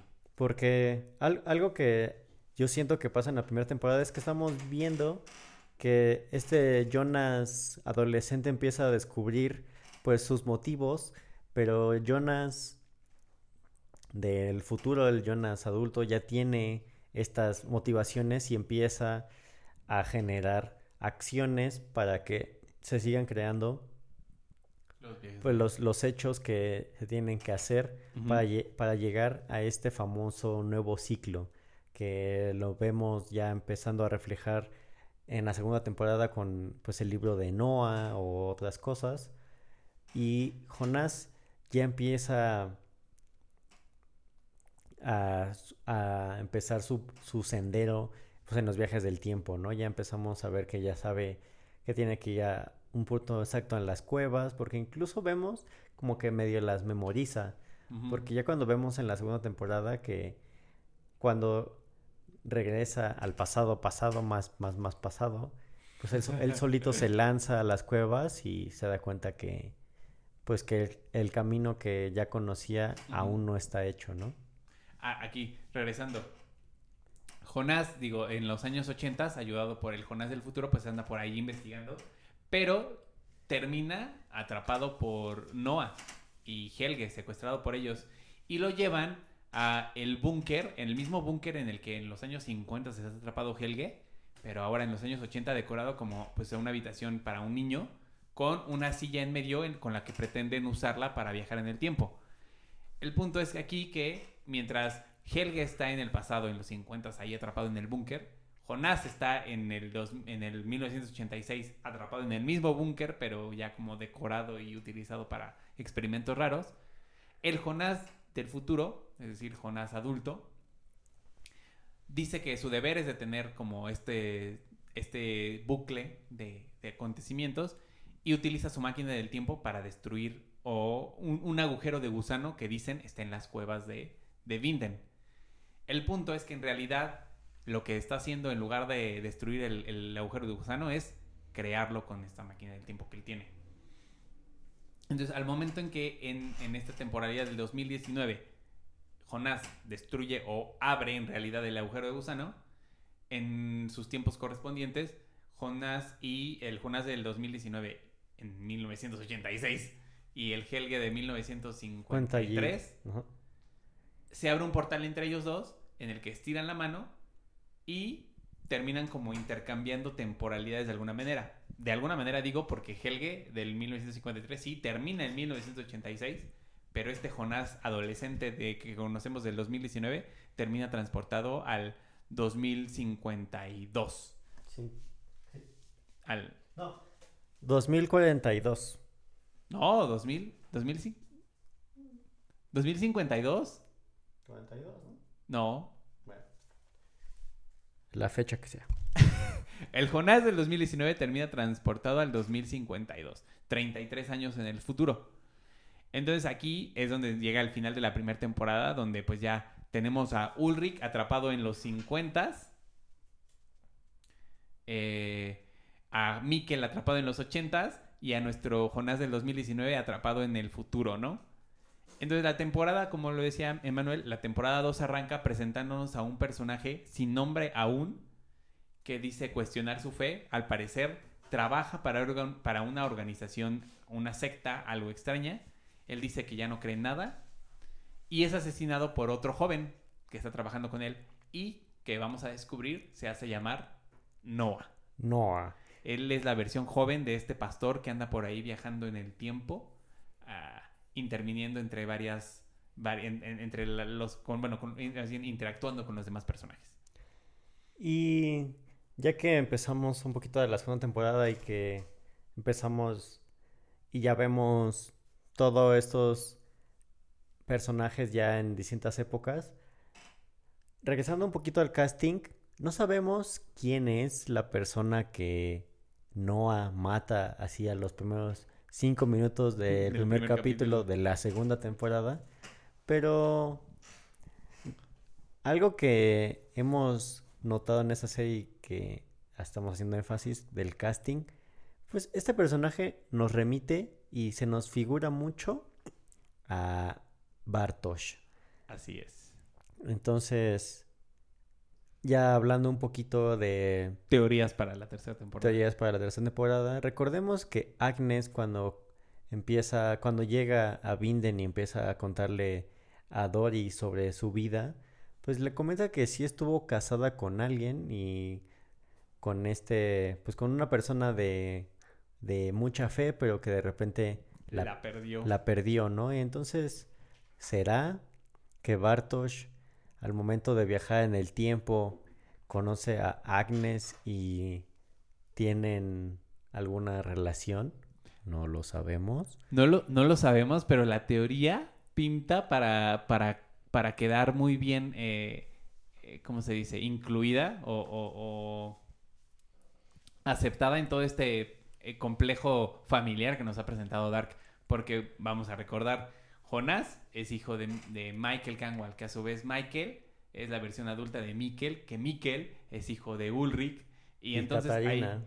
¿Perdón? De Ulrich y Catarina. y Catarina. Y entonces, al final, Jonas en el futuro está enamorado de Marta, que en realidad es su tía. su tía. Y algo que me da, que me gusta mucho y que, que sucede en la segunda temporada es cuando ya empiezan a hacer todas estas eh, conjeturas de lo que está sucediendo y cómo sí existen los viajes en el tiempo y cómo nuestros personajes ya se habían afectados por estas decisiones y están atrapados en otras fechas. Una de mis partes favoritas es cuando agarran a Catarina y le explican toda la onda y Catarina le dice así como, ¿qué? O sea, Están locos. ¿están locos? O sea, me quieren ver la cara y una vez que Catarina también hace su propia investigación y, da- y se da cuenta que sí eh, sucedió lo que le están contando, una, una, una, una cosa que me da mucha risa es cuando llega Catarina y le dice a Marta, oye, no te metas con Jonás porque estás besando pues tu sobrino. a tu sobrino, ¿no? Y es como algo que quizás nosotros como espectadores pues ya sabemos y es como, ¿sabrá alguien algo? ¿Dirá alguien algo? Y llegan esos personajes y nos dicen como estas cosas y es como, ah, ok. Ya empiezan a notarse que sí existen y que ellos mismos también se están dando cuenta pues de que también en realidad hay un buen de, pues, ondas ahí raras entre familias que y todos están conectados entre todos.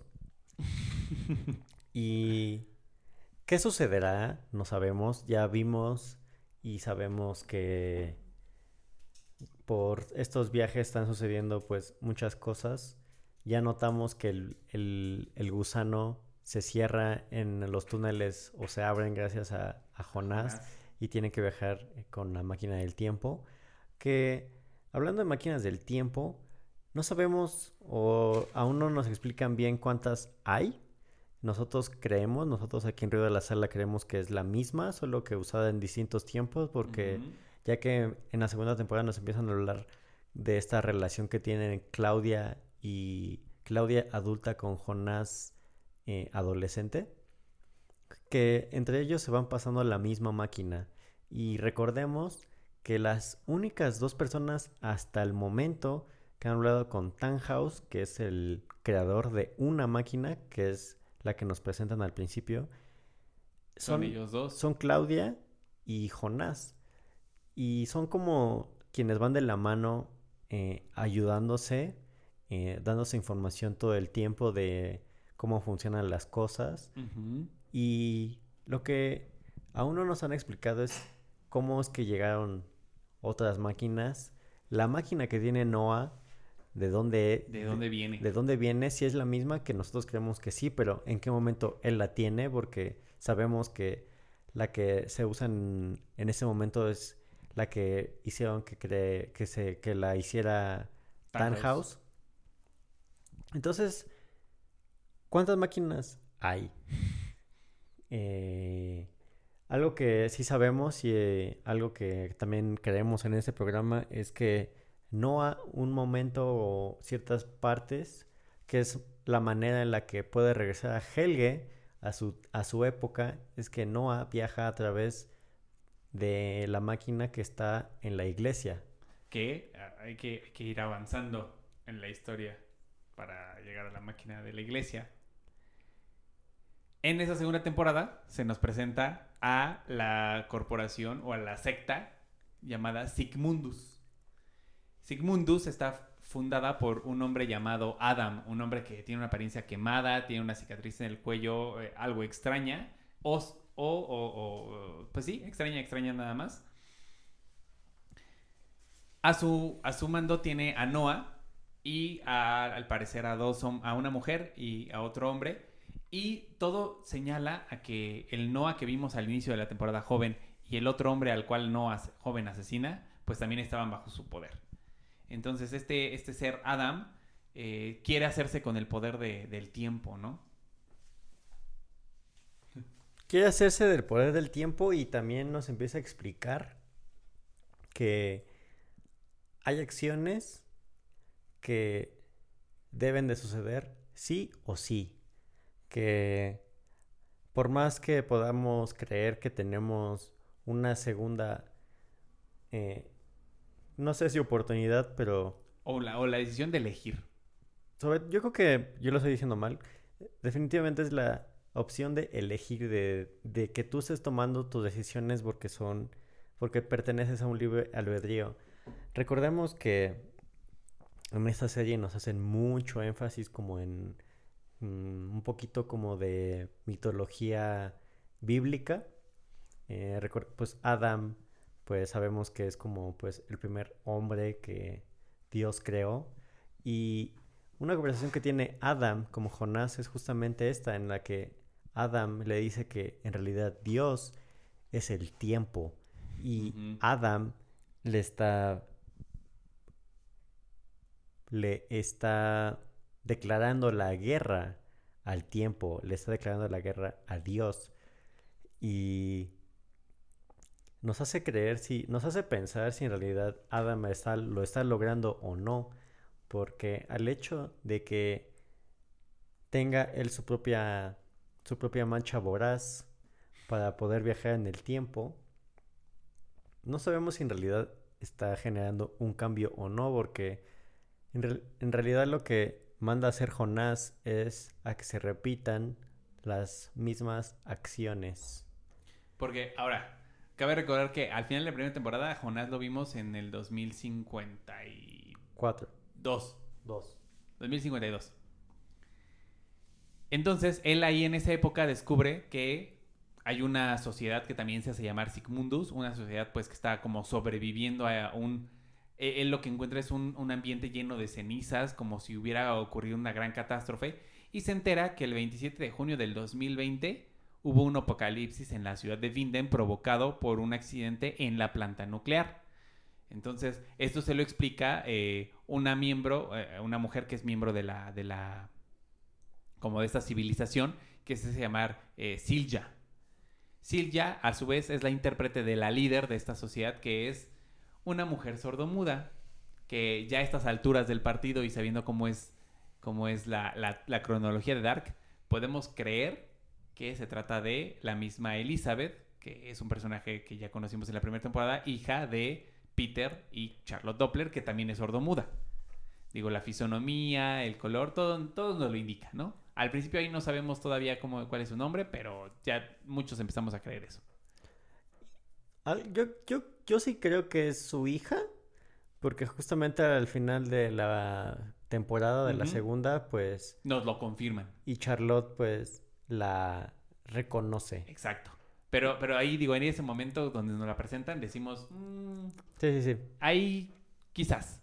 Pero ya todos sentimos que es seguro. Y tampoco nos han mostrado mucho de este nuevo mundo posapocalíptico en el que no conocemos mucho. Eh, lo poquito que sabemos es que pues ya es como una pues un mundo sumamente radioactivo que es por eso que tienen que siempre andar como tapándose la, la boca como para no poder respirar esto El COVID.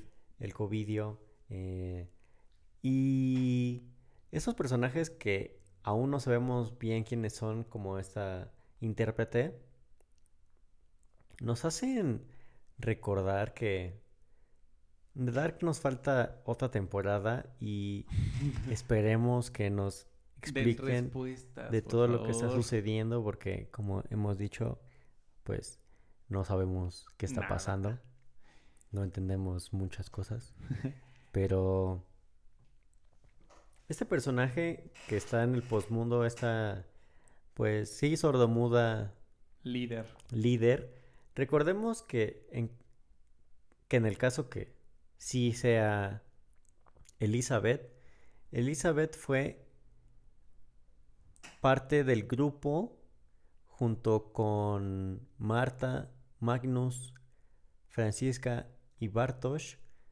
lograron viajar en el tiempo y si es Elizabeth, que nosotros pues estamos un Ya poco seguros que sí, más bien. Eh, pues ella conoce el poder de esta mancha voraz, ¿no? Y entonces si, está protegiendo a su gente de- como de que se acerque, pues tiene sus razones. Recordemos que también ya conforme empieza a avanzar la segunda temporada, pues vemos que Noah, pues ahí eh, sa- se salva en el búnker y sí notamos como este amor a primera vista entre Elizabeth y Noah. Y regresando un poquito como a los motivos de cada personaje, al principio Noah sí se nos presenta como el villano, pero ya una vez que avanza un poco más la serie, pues nos estamos dando cuenta que en realidad Noah pues también tiene sus motivos y lo que él quiere pues es que su familia pueda Sobrevivir. sobrevivir, ¿no? Y una de las teorías, o quizás no tanto teorías, pero como preguntas que tenemos, es ¿en qué momento Noah en el, en el posmundo, en el, en el mundo después de esta explosión de la planta nuclear, agarra a Charlotte y la regresa al pasado más pasado? porque Tannhaus nos dicen que es el abuelo de Charlotte, pero sabemos que, o por lo que hemos visto, pues que nunca Tannhaus tiene Familia. familia. ¿Y en qué momento Noah, ya teniendo o creciendo, logra viajar otra vez en el tiempo para darle a Charlotte? ¿Cómo es que sucede esta interacción? Porque hasta lo que hemos visto, los únicos que han tenido contacto con Tannhaus son, Son Jonás. y Jonás. Entonces, queremos saber qué va a pasar en Ahí, esta es tercera temporada. incógnitas que tenemos. Bueno, y volviendo. Jonas en el futuro, con esta sociedad ahí sobreviviente, descubre que sí, hay una máquina en, en donde existió la planta nuclear, una sustancia que lo puede ayudar a viajar en el tiempo. Al principio es detenido por Elizabeth, como sabemos ya es la líder de la sociedad, porque ya conoce que puede hacer esta cosa, pero al final, eh, el- bueno, al momento de ser detenido, lo condena y decide que lo deben ahorcar. Pero ah, se arrepiente al final y lo libera, pero a Jonas le queda la cicatriz pues de la herida de esta, eh, pues de la soga que le ataron al, al cuello para, para, para que muriera ahorcado. Jonás eh, al final consigue lo necesario para poder activar esta máquina, eh, esta sustancia extraña, y la activa y termina viajando en el tiempo otra vez, pero en lugar de llegar a su tiempo o a los 80 de nuevo, termina en 1921, ¿no? Donde conoce al joven Noah y donde conoce a Adam, el líder de Sigmundus, quien le revela Pues aparte que le revela que Adam es su yo calcinado del futuro futuro, futuro. eh, también no, podemos notar que si, si hemos visto varias veces Dark como nosotros que la- ya lo hemos hecho, desde, el desde el- la primera temporada notamos como estas mm, detalles de qué personajes eh, fungen y hacen ciertas cosas. Adam le dice a Jonás que aparte de que él es él y lo que le está haciendo va a generar que se convierta en ese Adam, mismo.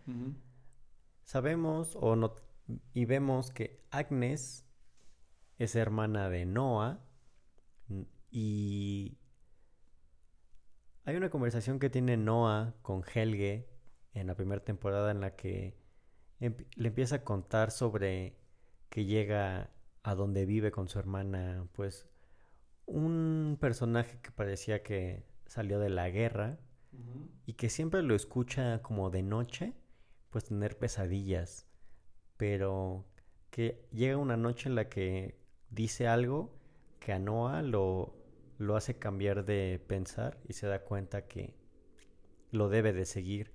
Y pues justamente del personaje que nos está hablando es cuando Jonas o Jonás regresa a ese tiempo y pues conoce a estos dos personajes. Y, justo ahí es donde empiezan a crearse todas estas conjeturas, ¿no? En este momento no sabemos qué es lo que llevó a Jonás joven, a Jonás adulto, a convertirse en Adam o en esta tercera versión de Jonás. Pero por lo que dice Noah en la primera temporada, ya sabemos que van a ocurrir ciertos sucesos que van a desatar toda esta locura y lo van a llevar a ser el, el villano principal, ¿no? El, el aparente villano principal de esta, de esta serie. Entonces, en- conocemos al resto de Sigmundus, ¿no? De los miembros de Sigmundus. Ya, ya conocemos a Noah, eh, conocemos a Adam, que es el líder. Sabemos que la hermana de Noah, que resulta ser Agnes Nielsen, madre de Tronte, abuela de Ulrich, también fue miembro en algún momento de la, de la, de la sociedad, de la organización, pero pues por algún conflicto que tuvo, tuvo que, bueno, algún Como que se tuvo que irse, tuvo que irse. Y los otros miembros, aparentemente, o por lo que hemos visto, son Francisca, que es hija de Peter y Charlotte. Charlotte en el futuro, y el otro miembro es Magnus, que es hijo de Ulrich y Catarina. ¿Sabes? Ahora que lo estás diciendo, no sabemos. sab- sabemos que al final de la segunda temporada. Noah joven viaja y habla con Jonás adulto, le pasa una carta y le dice, tú tienes que salvar a mi hermana y a los demás y yo me tengo que cargar como de esta otra parte. Y vemos que Jonás corre como hacia casa de Marta y a quien salva es a Bartosz, A Francisca a y a Francisca Magnus. Y a Magnus. Entonces, no sabemos bien en qué momento en el futuro, pues se pierde como esta pues relación de familia porque no sabemos si Magnus y Francisca simplemente dejan a la deriva a su hermana en el búnker y si hay algo después o si ellos solo se dedican a hacer esta sociedad que sabemos que es Sigmundus. eh, no sabemos bien hacia dónde van esos personajes, pero algo que me gusta o me gustaría decir es que así como sabemos que Claudia Tiedemann es una mujer sumamente inteligente y es una de las razones por las que dirige la planta La planta nuclear. Francisca también nos, la presentan como una mujer muy inteligente y es como de las personas que aprende cómo es que funciona la máquina. Y los viajes en el Y los tiempo. viajes en el tiempo. Y una vez que ya vemos en el futuro y que están ayudando a Adam, no sabemos si Francisca sea de las personas que ayudan a generar esta otra máquina para poder realizar estos viajes en el tiempo. Esa, es- esa- esa teoría no la habíamos tocado. Esa acaba de surgir en el momento, pero la verdad es que es bastante interesante de nuevo. Y pues bueno, eh, sí, obviamente Francisca al parecer va a ser un personaje como súper inteligente en esta, en esta parte de la organización. Pero aparte de conocerla a ella, digo, entendemos, es cuando se nos revela que Adam es la versión, eh, la tercera versión que conocemos de Jonás. Y le explica que ellos tienen una manera diferente de viajar en el tiempo. Y aquí es donde aparece esta máquina, esta mancha voraz, eh, súper poderosa, En la iglesia, justamente, a la, que ella llama, a la que ellos llaman la partícula de Dios. Porque eh, esta, esta sustancia, esta máquina más, más compleja, no te permite, más bien, te permite moverte más allá de los 33 años en el pasado o en el futuro. e- e- esta te permite moverte a cualquier momento del tiempo, al que tú elijas. Y entonces Adam le dice a Jonás, tú tienes que ir al día antes de que todos estos sucesos empiecen, que es el día antes del suicidio de tu papá, Mikkel Canwald. Entonces Jonás viaja y él cree que va a ir a detener todos estos sucesos, ¿no? Pero en realidad lo que va a ir a hacer es eh, provocarlos de alguna u otra manera. a iniciarlos y medio desatarlos, pero es aquí donde nos preguntamos un poquito y Adam le hace creer a Jonás Ajá. que hay como una manera de cambiar las cosas. Sí.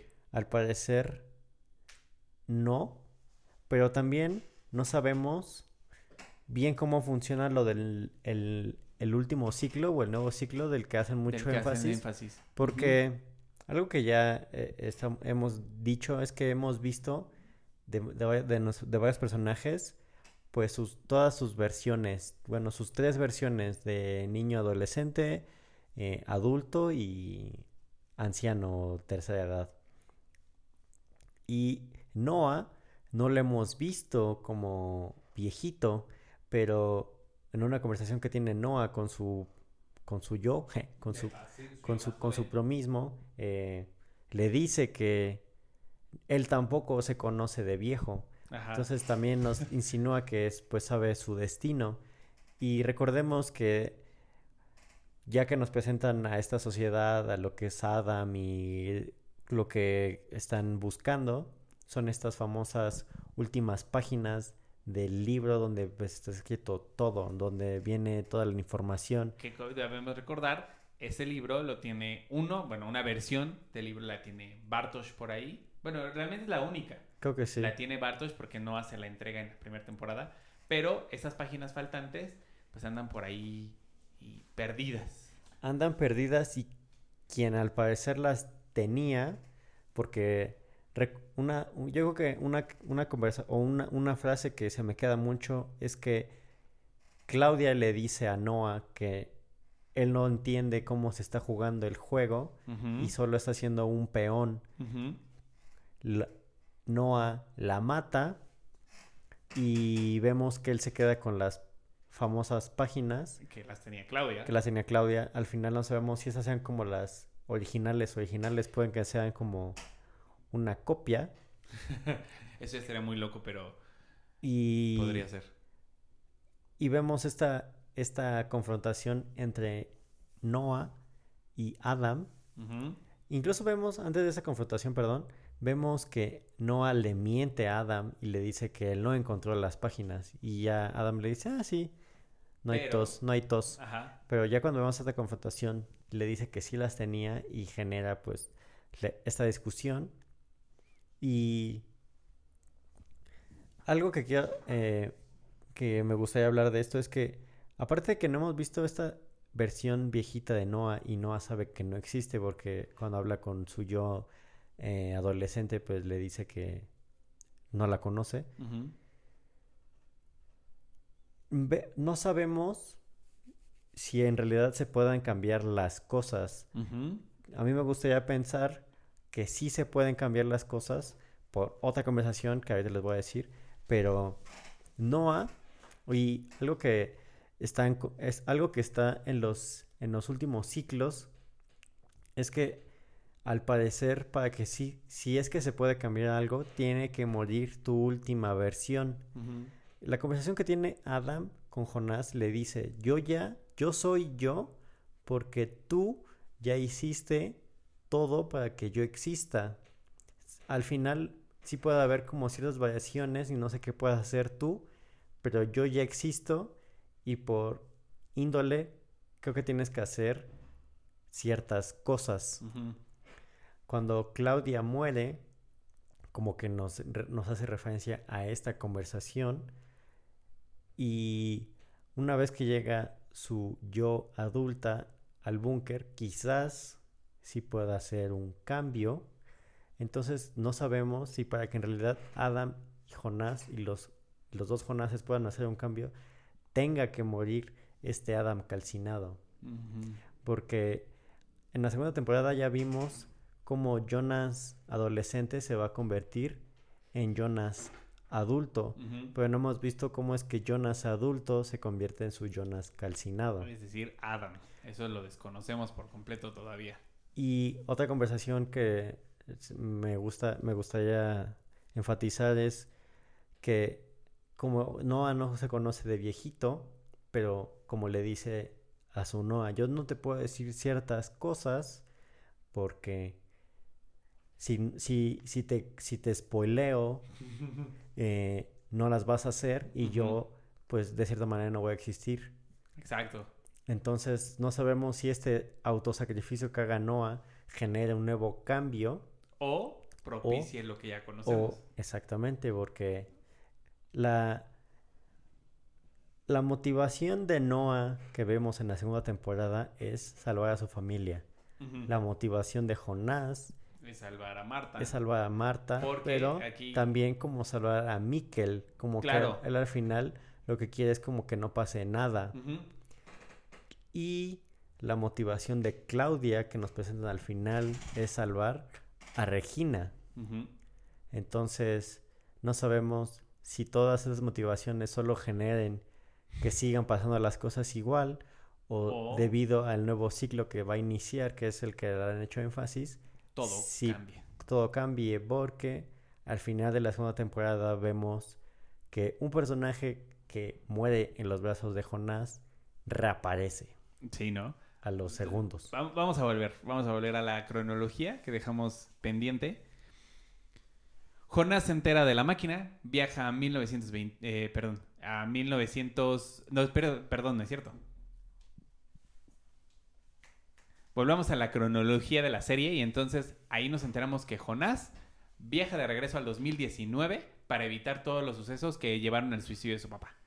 Ahí se encuentra con Marta, eh, que pues cree que es su versión de su Jonás de ese mismo momento. Tienen una conversación ahí de amor y se besan por primera vez, pero es el Jonás, recordemos que es el Jonás de nuestro tiempo, ¿no? Bueno, del tiempo futuro, ya hay muchas cosas ahí complicadas. Este Jonás es el que estamos siguiendo, deci- tiene que ir a detener a su papá, Michael, de suicidarse. Entonces va y tiene una conversación con él sobre todos estos sucesos, le explica que él ya sabe que es Mikel, que la carta que debe ser, y su papá le dice así como de, güey, ¿qué carta? Yo no he escrito ninguna. Entonces es ahí cuando se empieza a desatar, porque aparece Claudia, la versión anciana de Claudia, y le dice a, a Jonás que en realidad él solo está obedeciendo las, órdenes de Adam, supuestamente para detener las cosas, pero en realidad las está provocando. Porque le hace Inception a, Michael, a Michael adulto, y le planta la idea de esta carta. Es más, se la entrega, le entrega esta versión de la carta y Michael se pone a escribirla. La lee, se la regresa y se pone a escribir esta versión de la carta y pues lógicamente sabemos que esto nos va a llevar al suicidio de Michael en el futuro y va a desatar todo de nuevo. Jonás se va con, con Claudia, entonces ahí es cuando entienden como todo este proceso de entendimiento de los viajes en el tiempo y demás. Y aquí la motivación que mencionaba Emanuel hace un rato es porque Jonás en este tiempo, en el 2053, encuentra las tumbas de varios personajes y entre ellos encuentra el nombre de Marta Nielsen.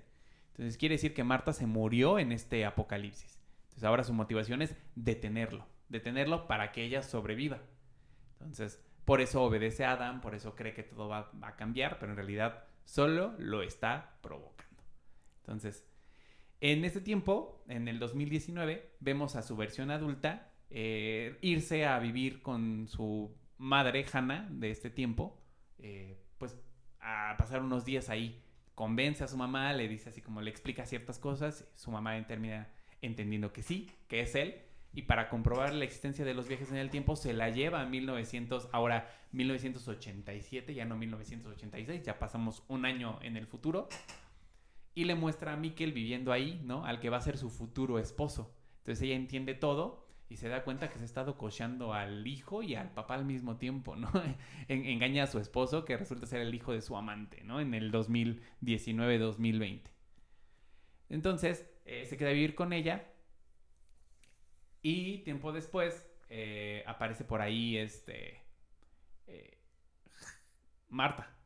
Marta. Marta.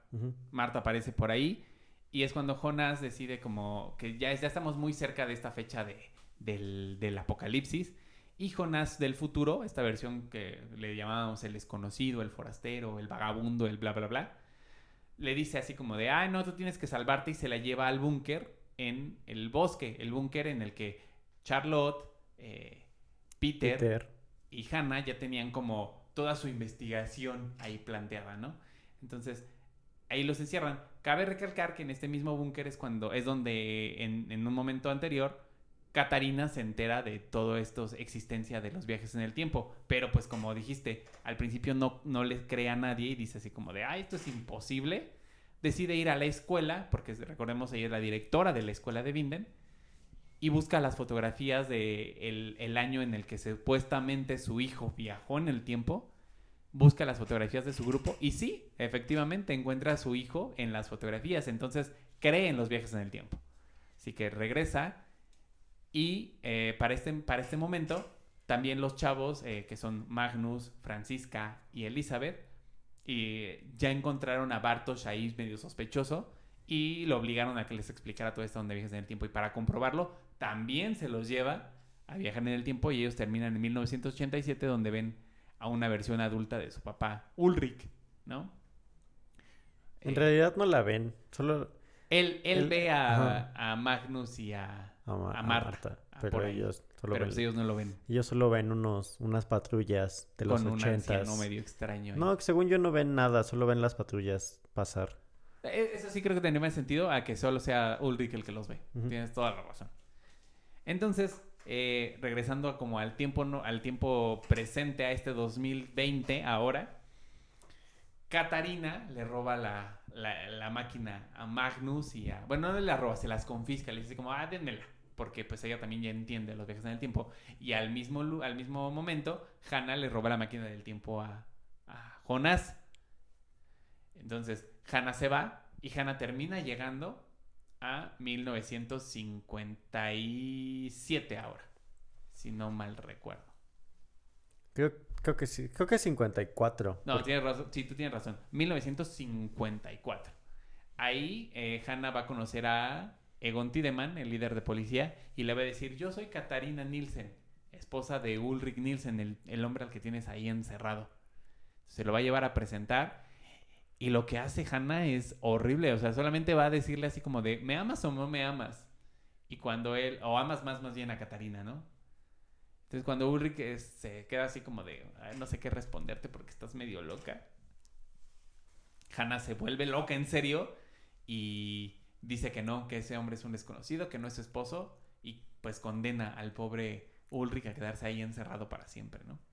Y aparte de que lo condena y se hace pues la que no lo conoce, eh, es una conversación que tiene ella misma con, con Jonás y la que en la que Jonás le dice, en realidad alguna vez, o le cuestiona, ¿en realidad alguna vez amaste a mi papá, a, a Mikkel? Porque al parecer todo ese tiempo en realidad Hannah todo el tiempo estuvo Enamorada. enamorada, Obsesionada. obsesionada con Ulrich y al darse cuenta que no puede deshacer su relación, pues es como que se queda, ¿no? Allí. Ahí como, pues ya no tengo, ahora sí que mi peor es nada con el Mikkel. Y cuando regresa en este tiempo y hace como todas estas cosas, pues ya... eh, recordemos que Ulrich, pues cuando viaja en el pasado, y una algo que nos muestra Claudia cuando llega como a nuestros tiempos, al 2019, 2020, pues ella googlea literal pues lo que fue de ella y de su familia. Y su familia, cierto. Y se entera de estas noticias. Se entera que su padre pues va a morir en algún punto. Y esas noticias pues Ulrich ya las sabía, ¿no? Entonces cuando regresa en el tiempo pues todo lo que le dice a Egon es como de pues lo que va a suceder. Cierto. Y Egon como que nunca, No le cree. nunca, nunca, lo- nunca le cree ni lo entiende. Y Solo lo entiende hasta el momento en el que Claudia, desesperada por salvar a su padre de la supuesta muerte, en realidad la provoca. ¿no? Y es en esta conversación cuando Egon es como une todas las piezas del rompecabezas de Ulrich y, y con la actitud de Claudia y las palabras de Claudia, que es cuando dice, claro, o sea, tú también sabes de los viajes en el tiempo, son posibles. Y entonces ahí nos damos cuenta que Claudia, en lugar de evitar la muerte de su papá, pues en realidad la está provocando. Y ahí volvemos a ver esto, ¿no? Esta, esta tendencia de que los personajes, en lugar de evitar ciertos acontecimientos, pues solo los están llevando a cabo. sí, yo, eh, no sé si exista como una paradoja tipo eh, Edipo, pero recordemos que Edipo es anunciado de que va a hacer ciertas cosas y él no las cree y por creer que no las está haciendo, en realidad pues Las las, está haciendo, ¿no? No sé si sea una paradoja con ese nombre, pero pues quién sabe. Y, Funciona. y Egon, aparte de que al final, ya al final, final, se da cuenta que pues todo lo que siempre sospechó sí era real. Era real. Notamos que Claudia, aparte de que genera también como la muerte de su eh, padre, Papá. Ujú. Esas, esa, esa como información que pasa como de época a época, también pues ayuda como a de- detonar ciertas acciones y que Ulrich siempre le dijera como esta rola no te va a gustar, bueno, estas letras de esta canción no te van a gustar o Claro. otras cosas. Pues es como parte de toda esta red de acciones y consecuencias que la serie nos va mostrando. Mostrando de a poquito. Pues bueno, tenemos a Claudia, que acaba de provocar la muerte de su papá. Y entonces en- se le aparece la Clau, su versión anciana, y le dice, ¿sabes qué? Yo en 1950 y... ¿Qué era? 50 y... ¿Cuatro? ¿Tres? A ver, era 2019, 1986, 1900, sí, 1954. Yo en el 1954 enterré aquí en el terreno donde está la casa ahora la máquina del tiempo. Tienes que encontrarla para irte y pues cumplir con tu destino. Se va y se lo dice porque ella sabe que ya va a morir, que como dijiste antes, pues ya muere a manos de Noah y le entrega las últimas, bueno, no le entrega, le son robadas las últimas páginas del, del diario. La Claudia de 1987 ahora, este, busca por ahí en el, en el terreno la máquina del tiempo, la encuentra y entonces viaja al 2020 ahora. Ya en el 2020 pues ya tenemos a la mayoría de nuestros personajes, ¿no? A las versiones de Jonás adolescente, sí, la versión de Jonás adolescente, a la Marta adolescente, a Catarina grande, a Peter, a Charlotte grande, a Francisca adolescente, a Elizabeth niña, a Magnus adolescente, eh, a Bartosz adolescente. Ah, ¿Me falta alguien? Creo que ya son todos. Ah, Alexander, obviamente Alexander Tiedemann, pues adulto. Aquí creo que nos faltó mencionar a- al policía que acompaña en ocasiones a, A Cha- a ah, Charlotte. Aquí creo que es, es- es importante porque es uno de los personajes menos vistos, pero más misteriosos. sí. Eh, tenemos a este policía que no recuerdo su nombre, Waller Waller, que es este personaje con un parche en el ojo. en el ojo. Sí, en la primera temporada lo vemos como con una venda ahí toda ensangrentada. Y ya después lo vemos con ya unos lentes, ¿no? Pero por lo, lo que nos da a entender es Muy que cool. pues sí pierde el ojo. Sí, ¿no? O sea, él tuvo un accidente en el 2019 que le dañó el ojo y para el 2020 ya no lo tiene. Pero, y en el momento en el, en el capítulo en el que nos lo va a explicar con a otro policía que está investigando, híjole, estamos aquí enredándonos un poco, pero es otro policía que aparece por ahí que se hace llamar este... ah, Algo cooler. Eh, el otro policía que aparece, cuando le va a contar por qué tiene ese, esa, bueno, el parche en el ojo, lo interrumpen y no sabemos nada. Ese es otro de los cabos sueltos que esta tercera temporada nos tiene que revelar. Yo, yo supongo que Waller se encontró con algún personaje que pudo viajar en el tiempo. No estoy seguro con quién, la verdad no puedo decir si fue Noah, si fue Adam, si fue Jonás, si fue Claudia, pero de que se encontró con alguien que viajó en el tiempo, se encontró con alguien que viajó en el tiempo y alguien le, le hizo esa cicatriz. O bueno, más bien le hizo ese daño que le hizo perder el ojo. Recordemos que este otro policía que llega a investigar pues todas las apariciones, tampoco sabemos bien cómo es que en su poder tiene una carta que lo lleva A Vinden, porque este policía en realidad lo que quiere, otro de las, otro, así que otro motivo, o otros motivos que tienen nuestros personajes, pues en realidad él solo quiere encontrar a su hermano. Eh, y su hermano resulta ser su hermano resulta ser alguien con quien que estaba acompañando a Alexander Tiedemann. A quien conocemos como Alexander. A quien conocemos como Alexander Tiedemann, porque recordemos que este personaje se nos presenta en el bosque huyendo. Huyendo y herido. Y como dijimos, él tiene este como robo de identidad. Y este policía en realidad le vale lo que esté sucediendo como en, el, pueblo. Él solo quiere encontrar a su hermano.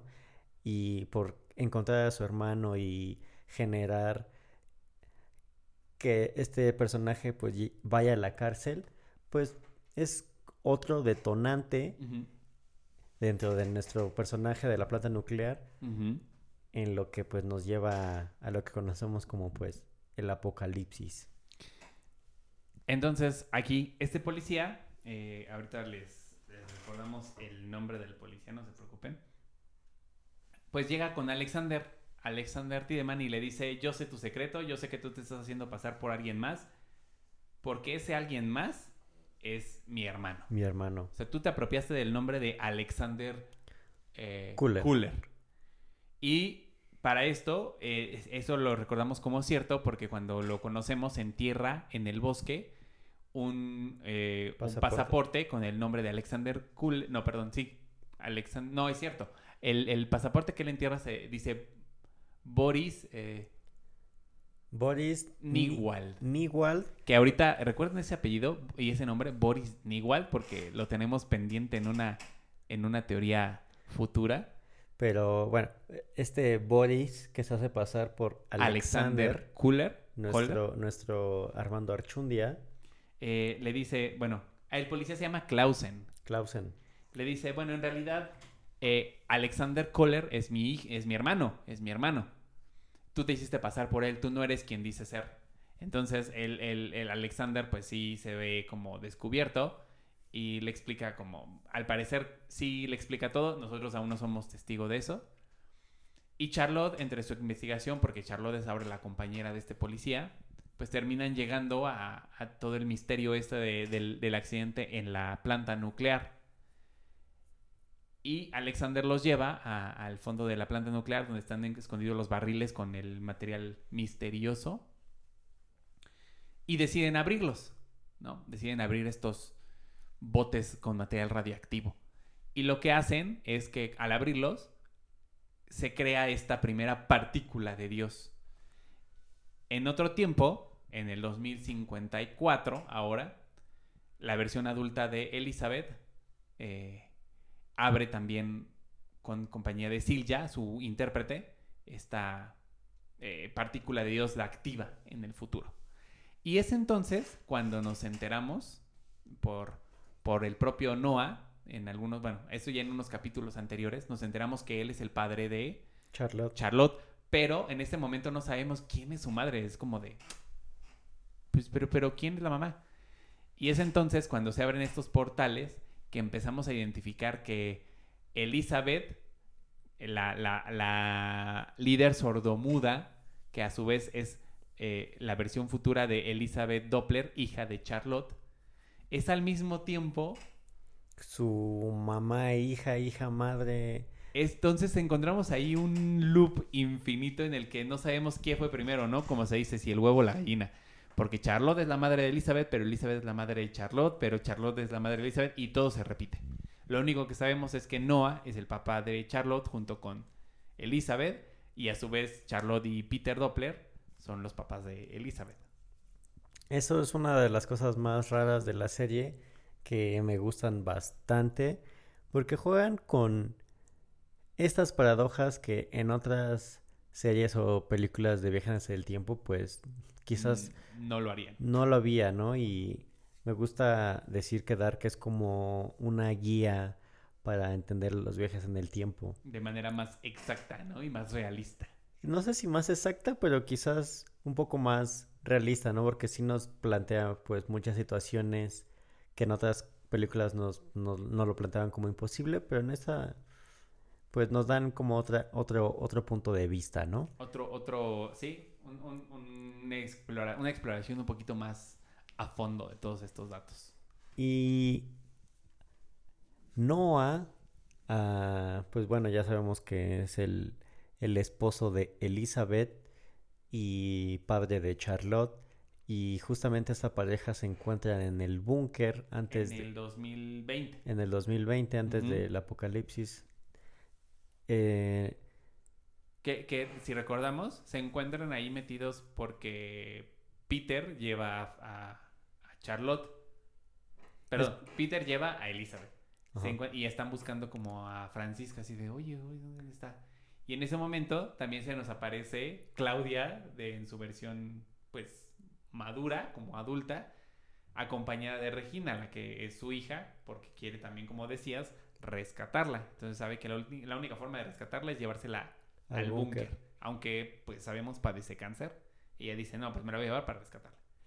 Y ahí es cuando Noah, perdón, Jonás del, del futuro, esta versión adulta, también lleva a Marta. ujú.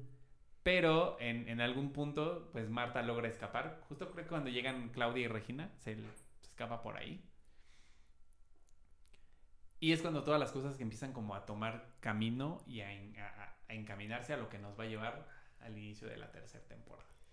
Y otra de las teorías y como una de las mayores preguntas que están surgiendo ahora con la tercera temporada es pues como esta creación o eh, ramificación de lo que conocemos como multiversos. Y pues ya nuestro, nuestro Jonás en esos últimos momentos antes de que explote todo y eh, surja el apocalipsis, eh, recordemos que Jonas adulto está como haciendo todo para que Marta Se salve. se salve, pero se escapa, Él no lo sabe. él no lo sabe y se escapa y se encuentra con el Jonás que ya hizo como todas sus cosas y regresa como ese tiempo y pues se nos muere la Marta, ¿no?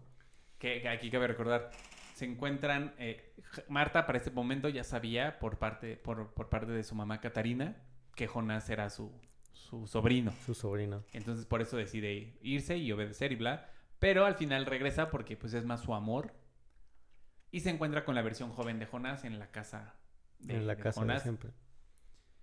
Pero cuando están ahí intentando como sí, nos vamos a salvar, vamos a irnos, aparece Adam, la versión adulta o anciana de Jonás, y mata, Y mata, y nos mata la Marta. la asesina ahí de un balazo.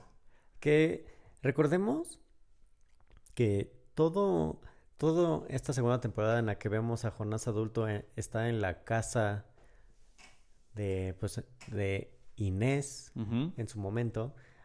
Siempre voltea a ver como una parte específica del piso y como del comedor, Cierto. que es cuando llegamos a este punto en el que el Adam calcinado llega y le dice al Jonás, pues sabes qué, te chamaqué, ¿no es cierto?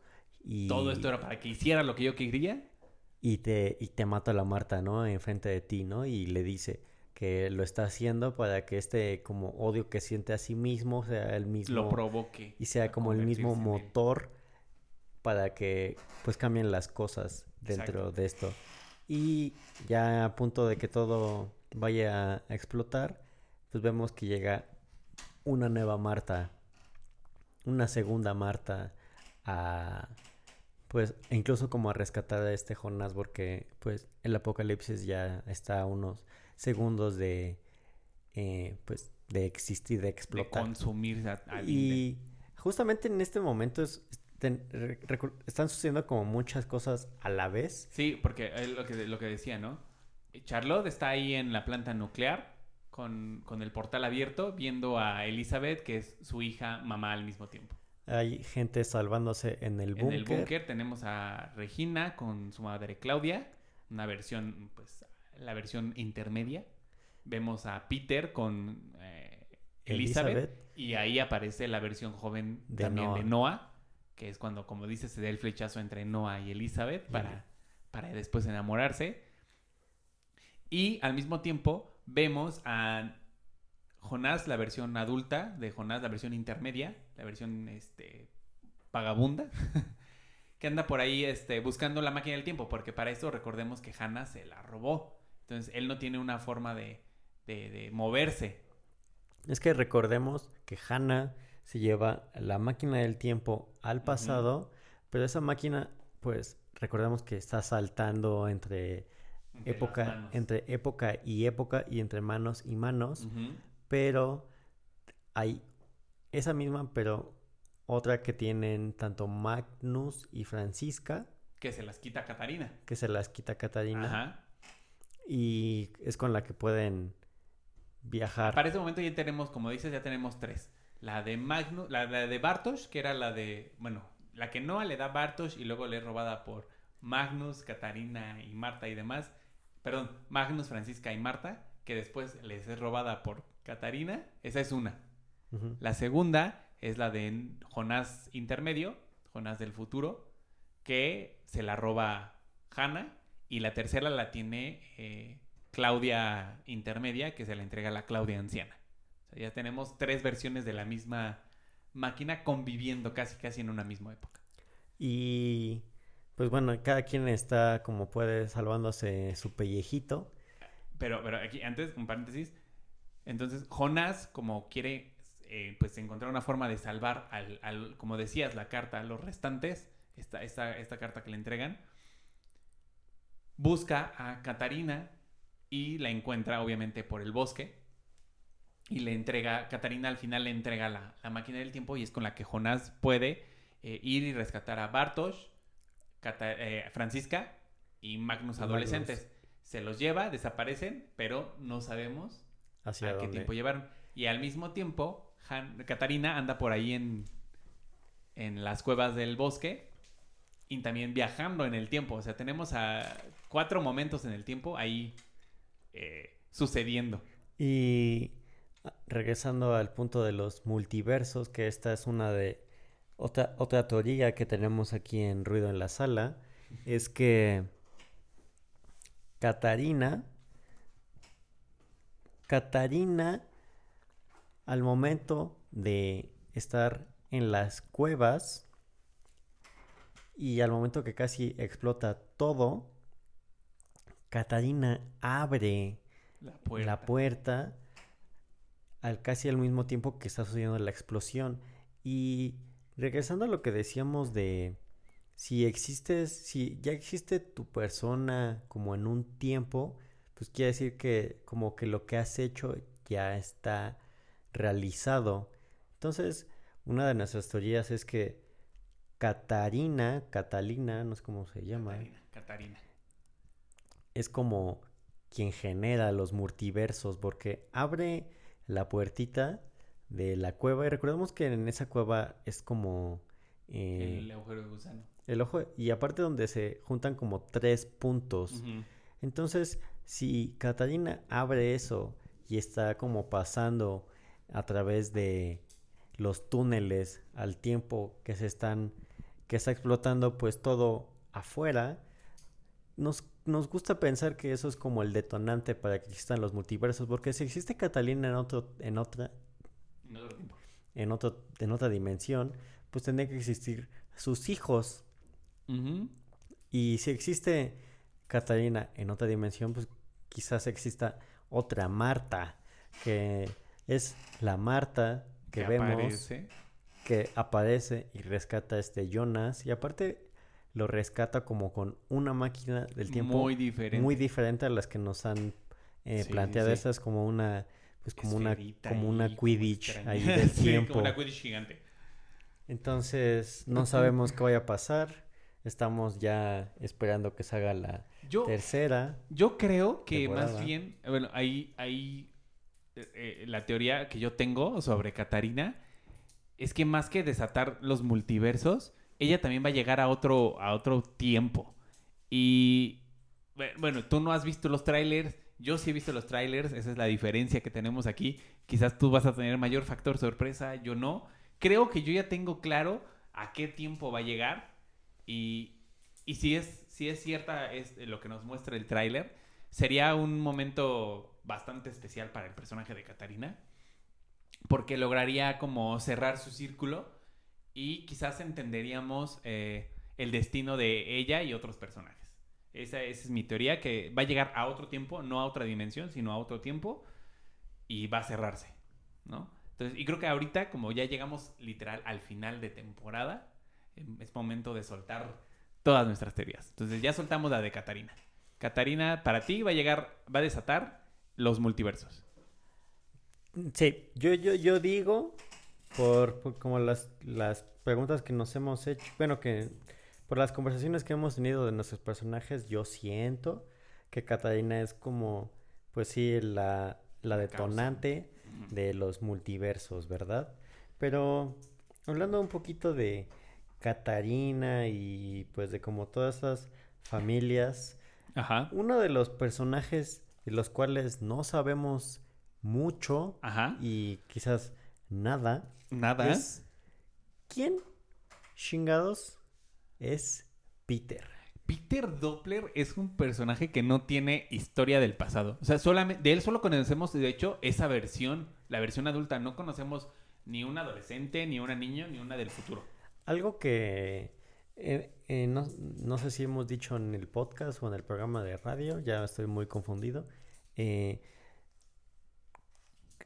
hay personajes de los que vemos todo, ahora sí que todo su ciclo, Sí, o sea, como una versión Adolescente. niño. adolescente, niño, adulto y tercera edad.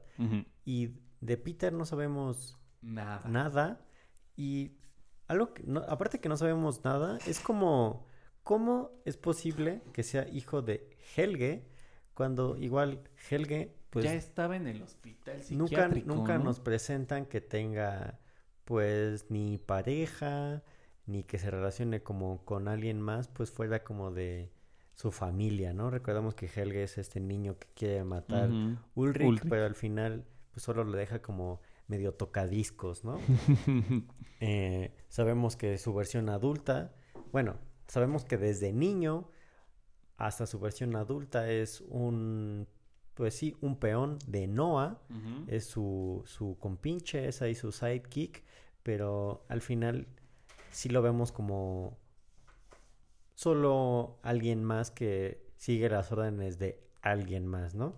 Pero nunca vemos que tenga, pues, relación con alguien que- que nos podría dar una respuesta, que pudiera tener hijos, ¿no? Y de repente nos, nos, nos ponen que Peter es hijo de Helge, entonces nos hace pensar, en realidad, Peter será hijo de Helge o será quizás como, como Charlotte, que es este, pues un la personaje que llegó de otro tiempo. que ¿no? llegó de otro tiempo, ¿no? No sabemos si Peter sea quizás alguien mm, que se le haya dado a alguien más y le hayan puesto ese apellido. Entonces, si alguien sabe algo, por favor, háganoslo saber. Comuníquense con nosotros porque no sabemos absolutamente el origen de Peter, nada sobre ese origen. Y quién sabe, yo creo que podría ser. eh, hace rato mencionábamos que Inés tuvo un hijo por ahí, dijo que se murió. Quizás, quizás Peter podría ser ese hijo viajando en el tiempo futuro, al pasado. Quién sabe, la verdad la, veo difícil, la veo complicada, es una de las teorías que menos sustento puedo tener, pero de que Peter no viene, no es del mismo tiempo al que pertenece, eso creo que estoy casi seguro. Esta temporada yo creo que nos lo va a demostrar.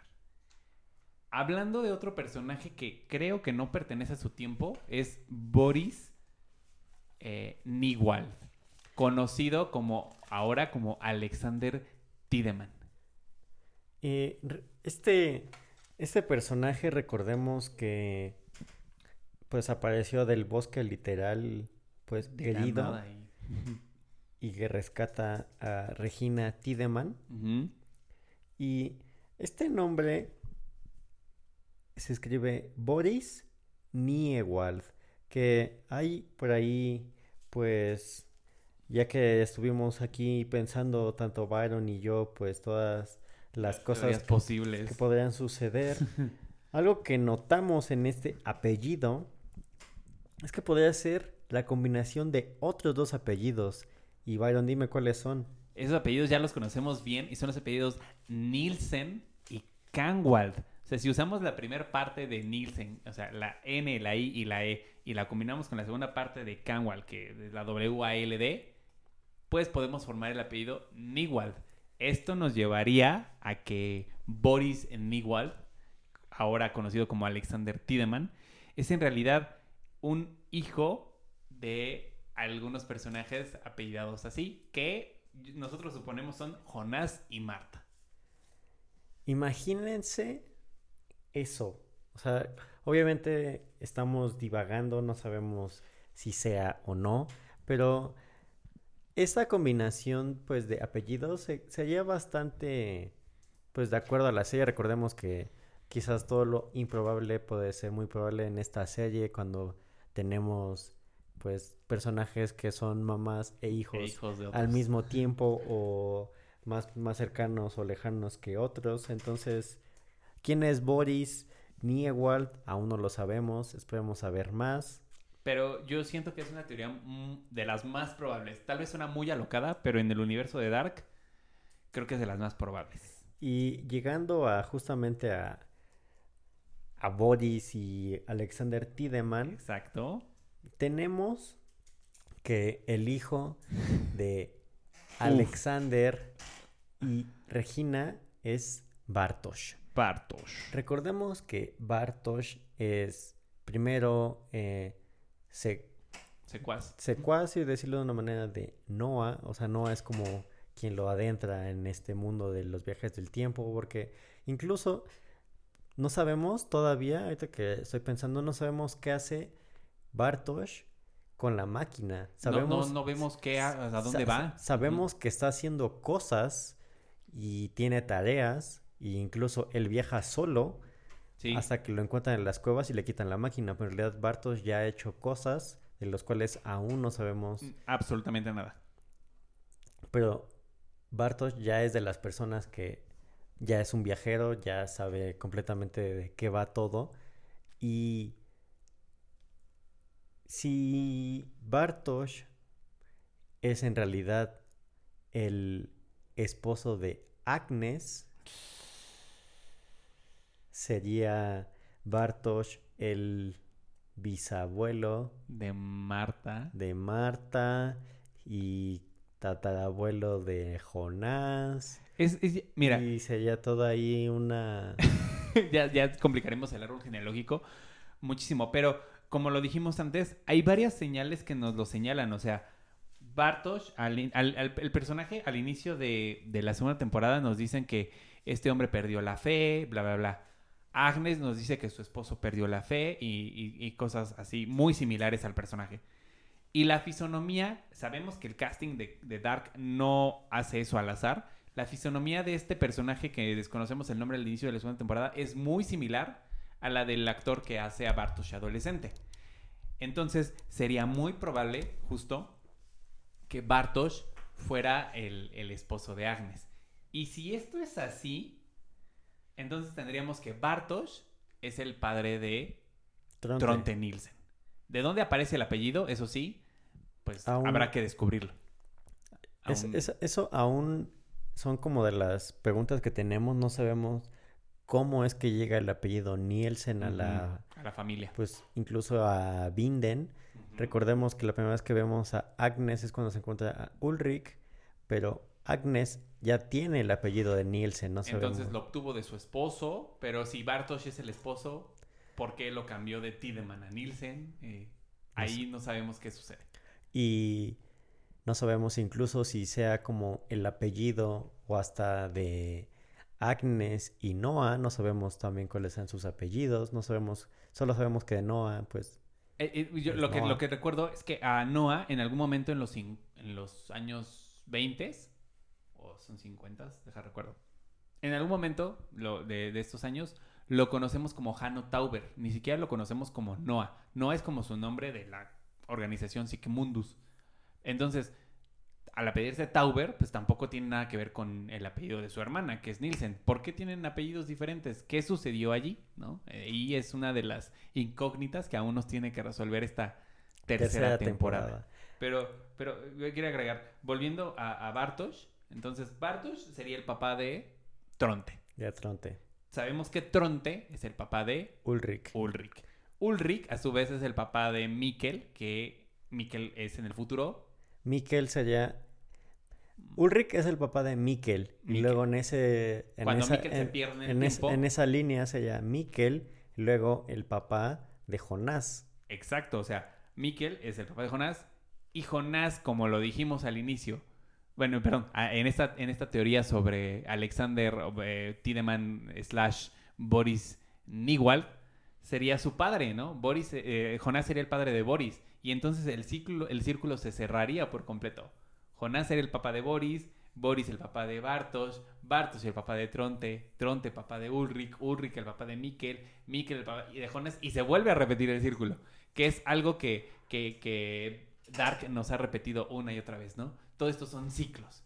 Los ciclos no tienen principio ni fin, son cosas que se van a repetir una y otra y otra y otra vez. Y. Pues ya hablando un poquito de, del Jonás y como de estas preguntas que nos hacemos. Pues otro, otro momento que nos hace generar pues más dudas es esta parte en la que Hannah, pues ya una vez que regresa en el tiempo, Que le roba la máquina a Jonas. que le roba la máquina a Jonás, va a ver a Ulrich En los 50. en los 50 y pues bueno, ya vemos que al final solo lo hace para molestarlo un poquito más. También vemos, y obviamente no sabemos aún más, pero sí podemos notar que Hannah pues ahí como que le está coqueteando a Egon y hablando de pues información como que va de atrás para adelante y viceversa, Ulrich le dice a Egon, le pregunta, ¿ya te dejó tu esposa o, o sigues como casi casi como en negación? Y recordemos que ya cuando Agnes y Doris empiezan a, a tener más como su amorío, sí nos da a entender en una escena que Egon como que lo empieza a A sospechar. sospechar, Y sí. entonces como quizás con las declaraciones de Ulrich como que ya lo empieza a creer un poquito más. Incluso eh, Egon en su versión adulta pues hablando como con su compañero de policía pues también le dice como que siente que el matrimonio ya no está funcionando. Entonces quizás ya como con toda esa información y al momento que llegue Hannah, pues sí vemos como ahí como que lo vemos más pispireto, como más coqueto al Egon. Entonces, aquí otra pregunta que tenemos, ¿será que Egon y Hannah tendrán algo, que ¿Algo ver? que ver? ¿Será que quizás tengan algún hijo, alguna hija? Eh, ¿O será nada más como algo pasajero? Y otra cosa, ¿qué pasará con la máquina que se queda Hannah en ese entonces? ¿Sabemos? Claro. ¿Alguien la llegará a rescatar? ¿Alguien la eh, recuperará? No sabemos todavía, pero... Tiene, tiene que cerrarse ese, ese ciclo también. pero pues no sabemos qué sucederá ahí entre la, la Hannah y el Egon. Eh, esperamos que nos digan en esta nueva temporada qué va a suceder con Yo, yo tengo, esa incógnita. yo tengo una, una última teoría respecto a, a Hannah, que como tú dices, tú no has querido ver trailers ni nada por el estilo para mantener el, el, el, ¡Never! el, el asombro, pero yo no puedo, obviamente no puedo resistirme a los trailers. Y en uno de ellos nos muestran el cuello de Hannah cuando le colocan la cadena de San Cristóbal. Que recordemos, la cadena de San Cristóbal ha significado como, ha sido importante para Jonás y, y- Marta. Jonás la encuentra en la orilla del río en el 2019 y se la entrega a Marta. Marta la pone en una cadena y se la entrega a Jonás después, en la noche en la que eh, se celebra la fiesta de aniversario de Jonás, de perdón, de Ulrich y Catarina, que son la noche en la que eh, Jonás y Marta consuman su amor de manera carnal. Se la entrega Marta a Jonás y en el futuro, en este 2019-2020, Jonás adulto, Jonás este, del futuro, el Jonás vagabundo, se la deja en la almohada a Marta y es cuando Marta dice, ah, este güey me sigue queriendo. Por eso regresa con Jonás joven y es cuando Adam la mata. Pero también podemos ver que Adam del futuro, bueno, este Adam, este Jonás del futuro más bien, este Adam, ya calcinado y pasita, la tiene, la posee. Entonces, esa, esa, esa cadena, no, como lo hemos visto, No puede ser más de una, quizás es la misma cadena o la misma medalla, perdón, de San Cristóbal viajando alrededor del, del tiempo. Y esto nos podría dar otra teoría de que Hannah, con la cadena, con la medalla de San Cristóbal puesta, podría ser esa mujer que dicen se ahogó en el agua años atrás. En la primera temporada, esto no lo mencionan porque Bartosz, asustando a Marta cuando están nadando ahí en el lago, le dice que hace muchos años una mujer con un vestido, eh, encontrada con un vestido, se ahogó en el lago. Y en este avance, pues claro, podemos ver a Hannah con un vestido y con la medalla de San Cristóbal.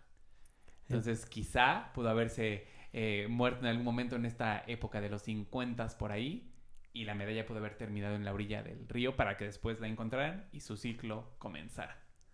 Porque, pues bueno, ya hemos visto que cuando a veces personajes viajan al pasado o al futuro, pues su ciclo podría cerrarse porque es donde mueren, ¿no? No sabemos aún bien qué vaya a pasar con Ulrich eh, de la tercera edad, pero pues por lo que podría suceder, pues es que ya se quedó, se quedará en ese tiempo.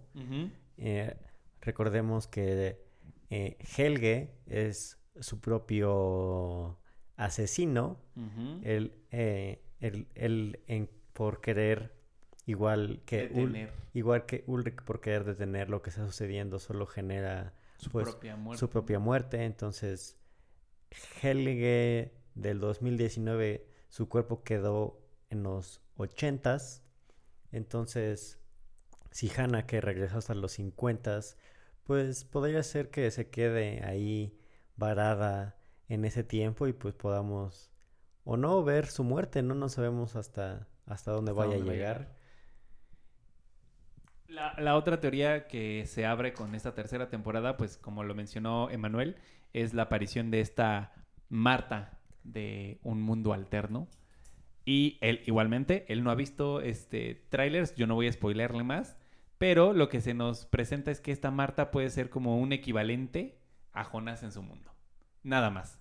Entonces esto nos abre toda un, todo un mundo de posibilidades nuevas y cómo es que este otro universo alterno va a afectar al que ya conocemos o en realidad cómo es que ya se afectaron o cómo se están afectando, ya no sabemos de qué tiempo estamos hablando, pero eh, igual uno podría influir en el otro, no solo en el tiempo, sino también en las dimensiones. Lo que a mí, por ejemplo, me lleva a decir que la teoría final, mi teoría final sobre Dark, es que todo va a terminar tal como ya comenzó, tal como lo conocemos. O sea, volveremos a ver eh, que los sucesos de la tercera temporada que aún desconocemos nos van a llevar al suicidio de eh, Michael Canwald en el 2019 de nuestro tiempo o de nuestro mundo y todo va a volver a repetirse. Mi teoría es esa, que el círculo se va a completar y nada va a cambiar. Eh, hay, hay obviamente muchas pruebas de que eso pueda suceder, pero pues ya para terminar este podcast dedicado a las primeras dos temporadas de Dark, Wow, dos temporadas nada más. quiero pues a mí- eh, en mi forma de ver, yo siento que este nuevo ciclo del que tanto hablan, eh, me, me- pues mi teoría se basa un poquito, no sé si hayan visto por ahí, eh, quisiera ser John Malkovich. Y para empezar un nuevo ciclo necesitan como una nueva eh, nave, como otro cuerpo que los albergue. Y el tanto, eh, el tanto énfasis que hacen en un nuevo ciclo y el hecho que ya hemos visto que muchos de nuestros personajes están falleciendo y su parte más adulta ya no existe y eso genera que su yo adulto pueda hacer quizás algo diferente. Me gustaría pensar que en esta tercera temporada vamos a ver las acciones ya diferentes, ya quizás eh, cambiadas para pues ver un, un- un nuevo mundo en el que todos o, o la mayoría o los que tuvieron como más poder eh, lograron un cambio y quizás haya personajes que sí sobrevivan o personajes que logren este pues en realidad un cambio y puedan pues sí ganarle como dicen pues esta guerra al tiempo o Dios como ellos le dicen. Pues ahí está eh, a todas las personas que nos están escuchando o que van a escuchar o que escucharon, así como Dark lo propone, los tres tiempos conviviendo en uno solo, este podcast lo puede lograr. Ahí están las dos teorías. Una dice que todo va a cambiar, que el final va a ser diferente y que lograrán romper estos ciclos. La otra dice que nada va a cambiar y todo volverá a repetirse tal y como ya lo vimos para que así cuando acabes de ver la tercera temporada vuelvas a ver la primera porque va a ser un ciclo infinito y te vas a quedar atrapado ahí para siempre. Pero pues eso lo vamos a descubrir este sábado 27 de junio. Estamos hoy todavía, 26 de junio, a cinco días de conocer el final de Dark en su tercera temporada de Netflix. Si, si tú eres un escucha de este futuro pues bastante cercano, pues esperemos nos puedas comentar y decir qué es lo que sucedió, quién ganó esta apuesta, quién tuvo la teoría más acertada o quizás mm, más cercana a la realidad de lo que pasó. Entonces, por favor, recuerden que estamos en redes sociales, estamos en Facebook, estamos en Twitter, estamos en Instagram y no sé en qué momento de el tiempo escuches esto, pero, ya estamos. Pero ya estamos, entonces no sé si nos estás escuchando en YouTube, no sé si nos estás escuchando en Spotify. O en otra plataforma de streaming. O en otra plataforma de streaming que alguno de nuestros yo del futuro, de cuando estés escuchando esto, lo suban. Pero eh, recuerda que estamos en estas redes sociales, escríbenos, danos tus teorías, danos tus comentarios. Danos tus impresiones y tus opiniones, si ya lo viste, del final de Dark. Y lo más importante, si tienes otra serie u otra película que toque estos temas, por favor, háznoslo saber Queremos saber tu opinión, queremos escuchar tu voz, así como ya escuchaste la nuestra por casi dos horas. Entonces, haz ruido en la sala con nosotros. Ya saben, hagamos ruido. Nos vemos en, nos escuchamos en la próxima. En la siguiente.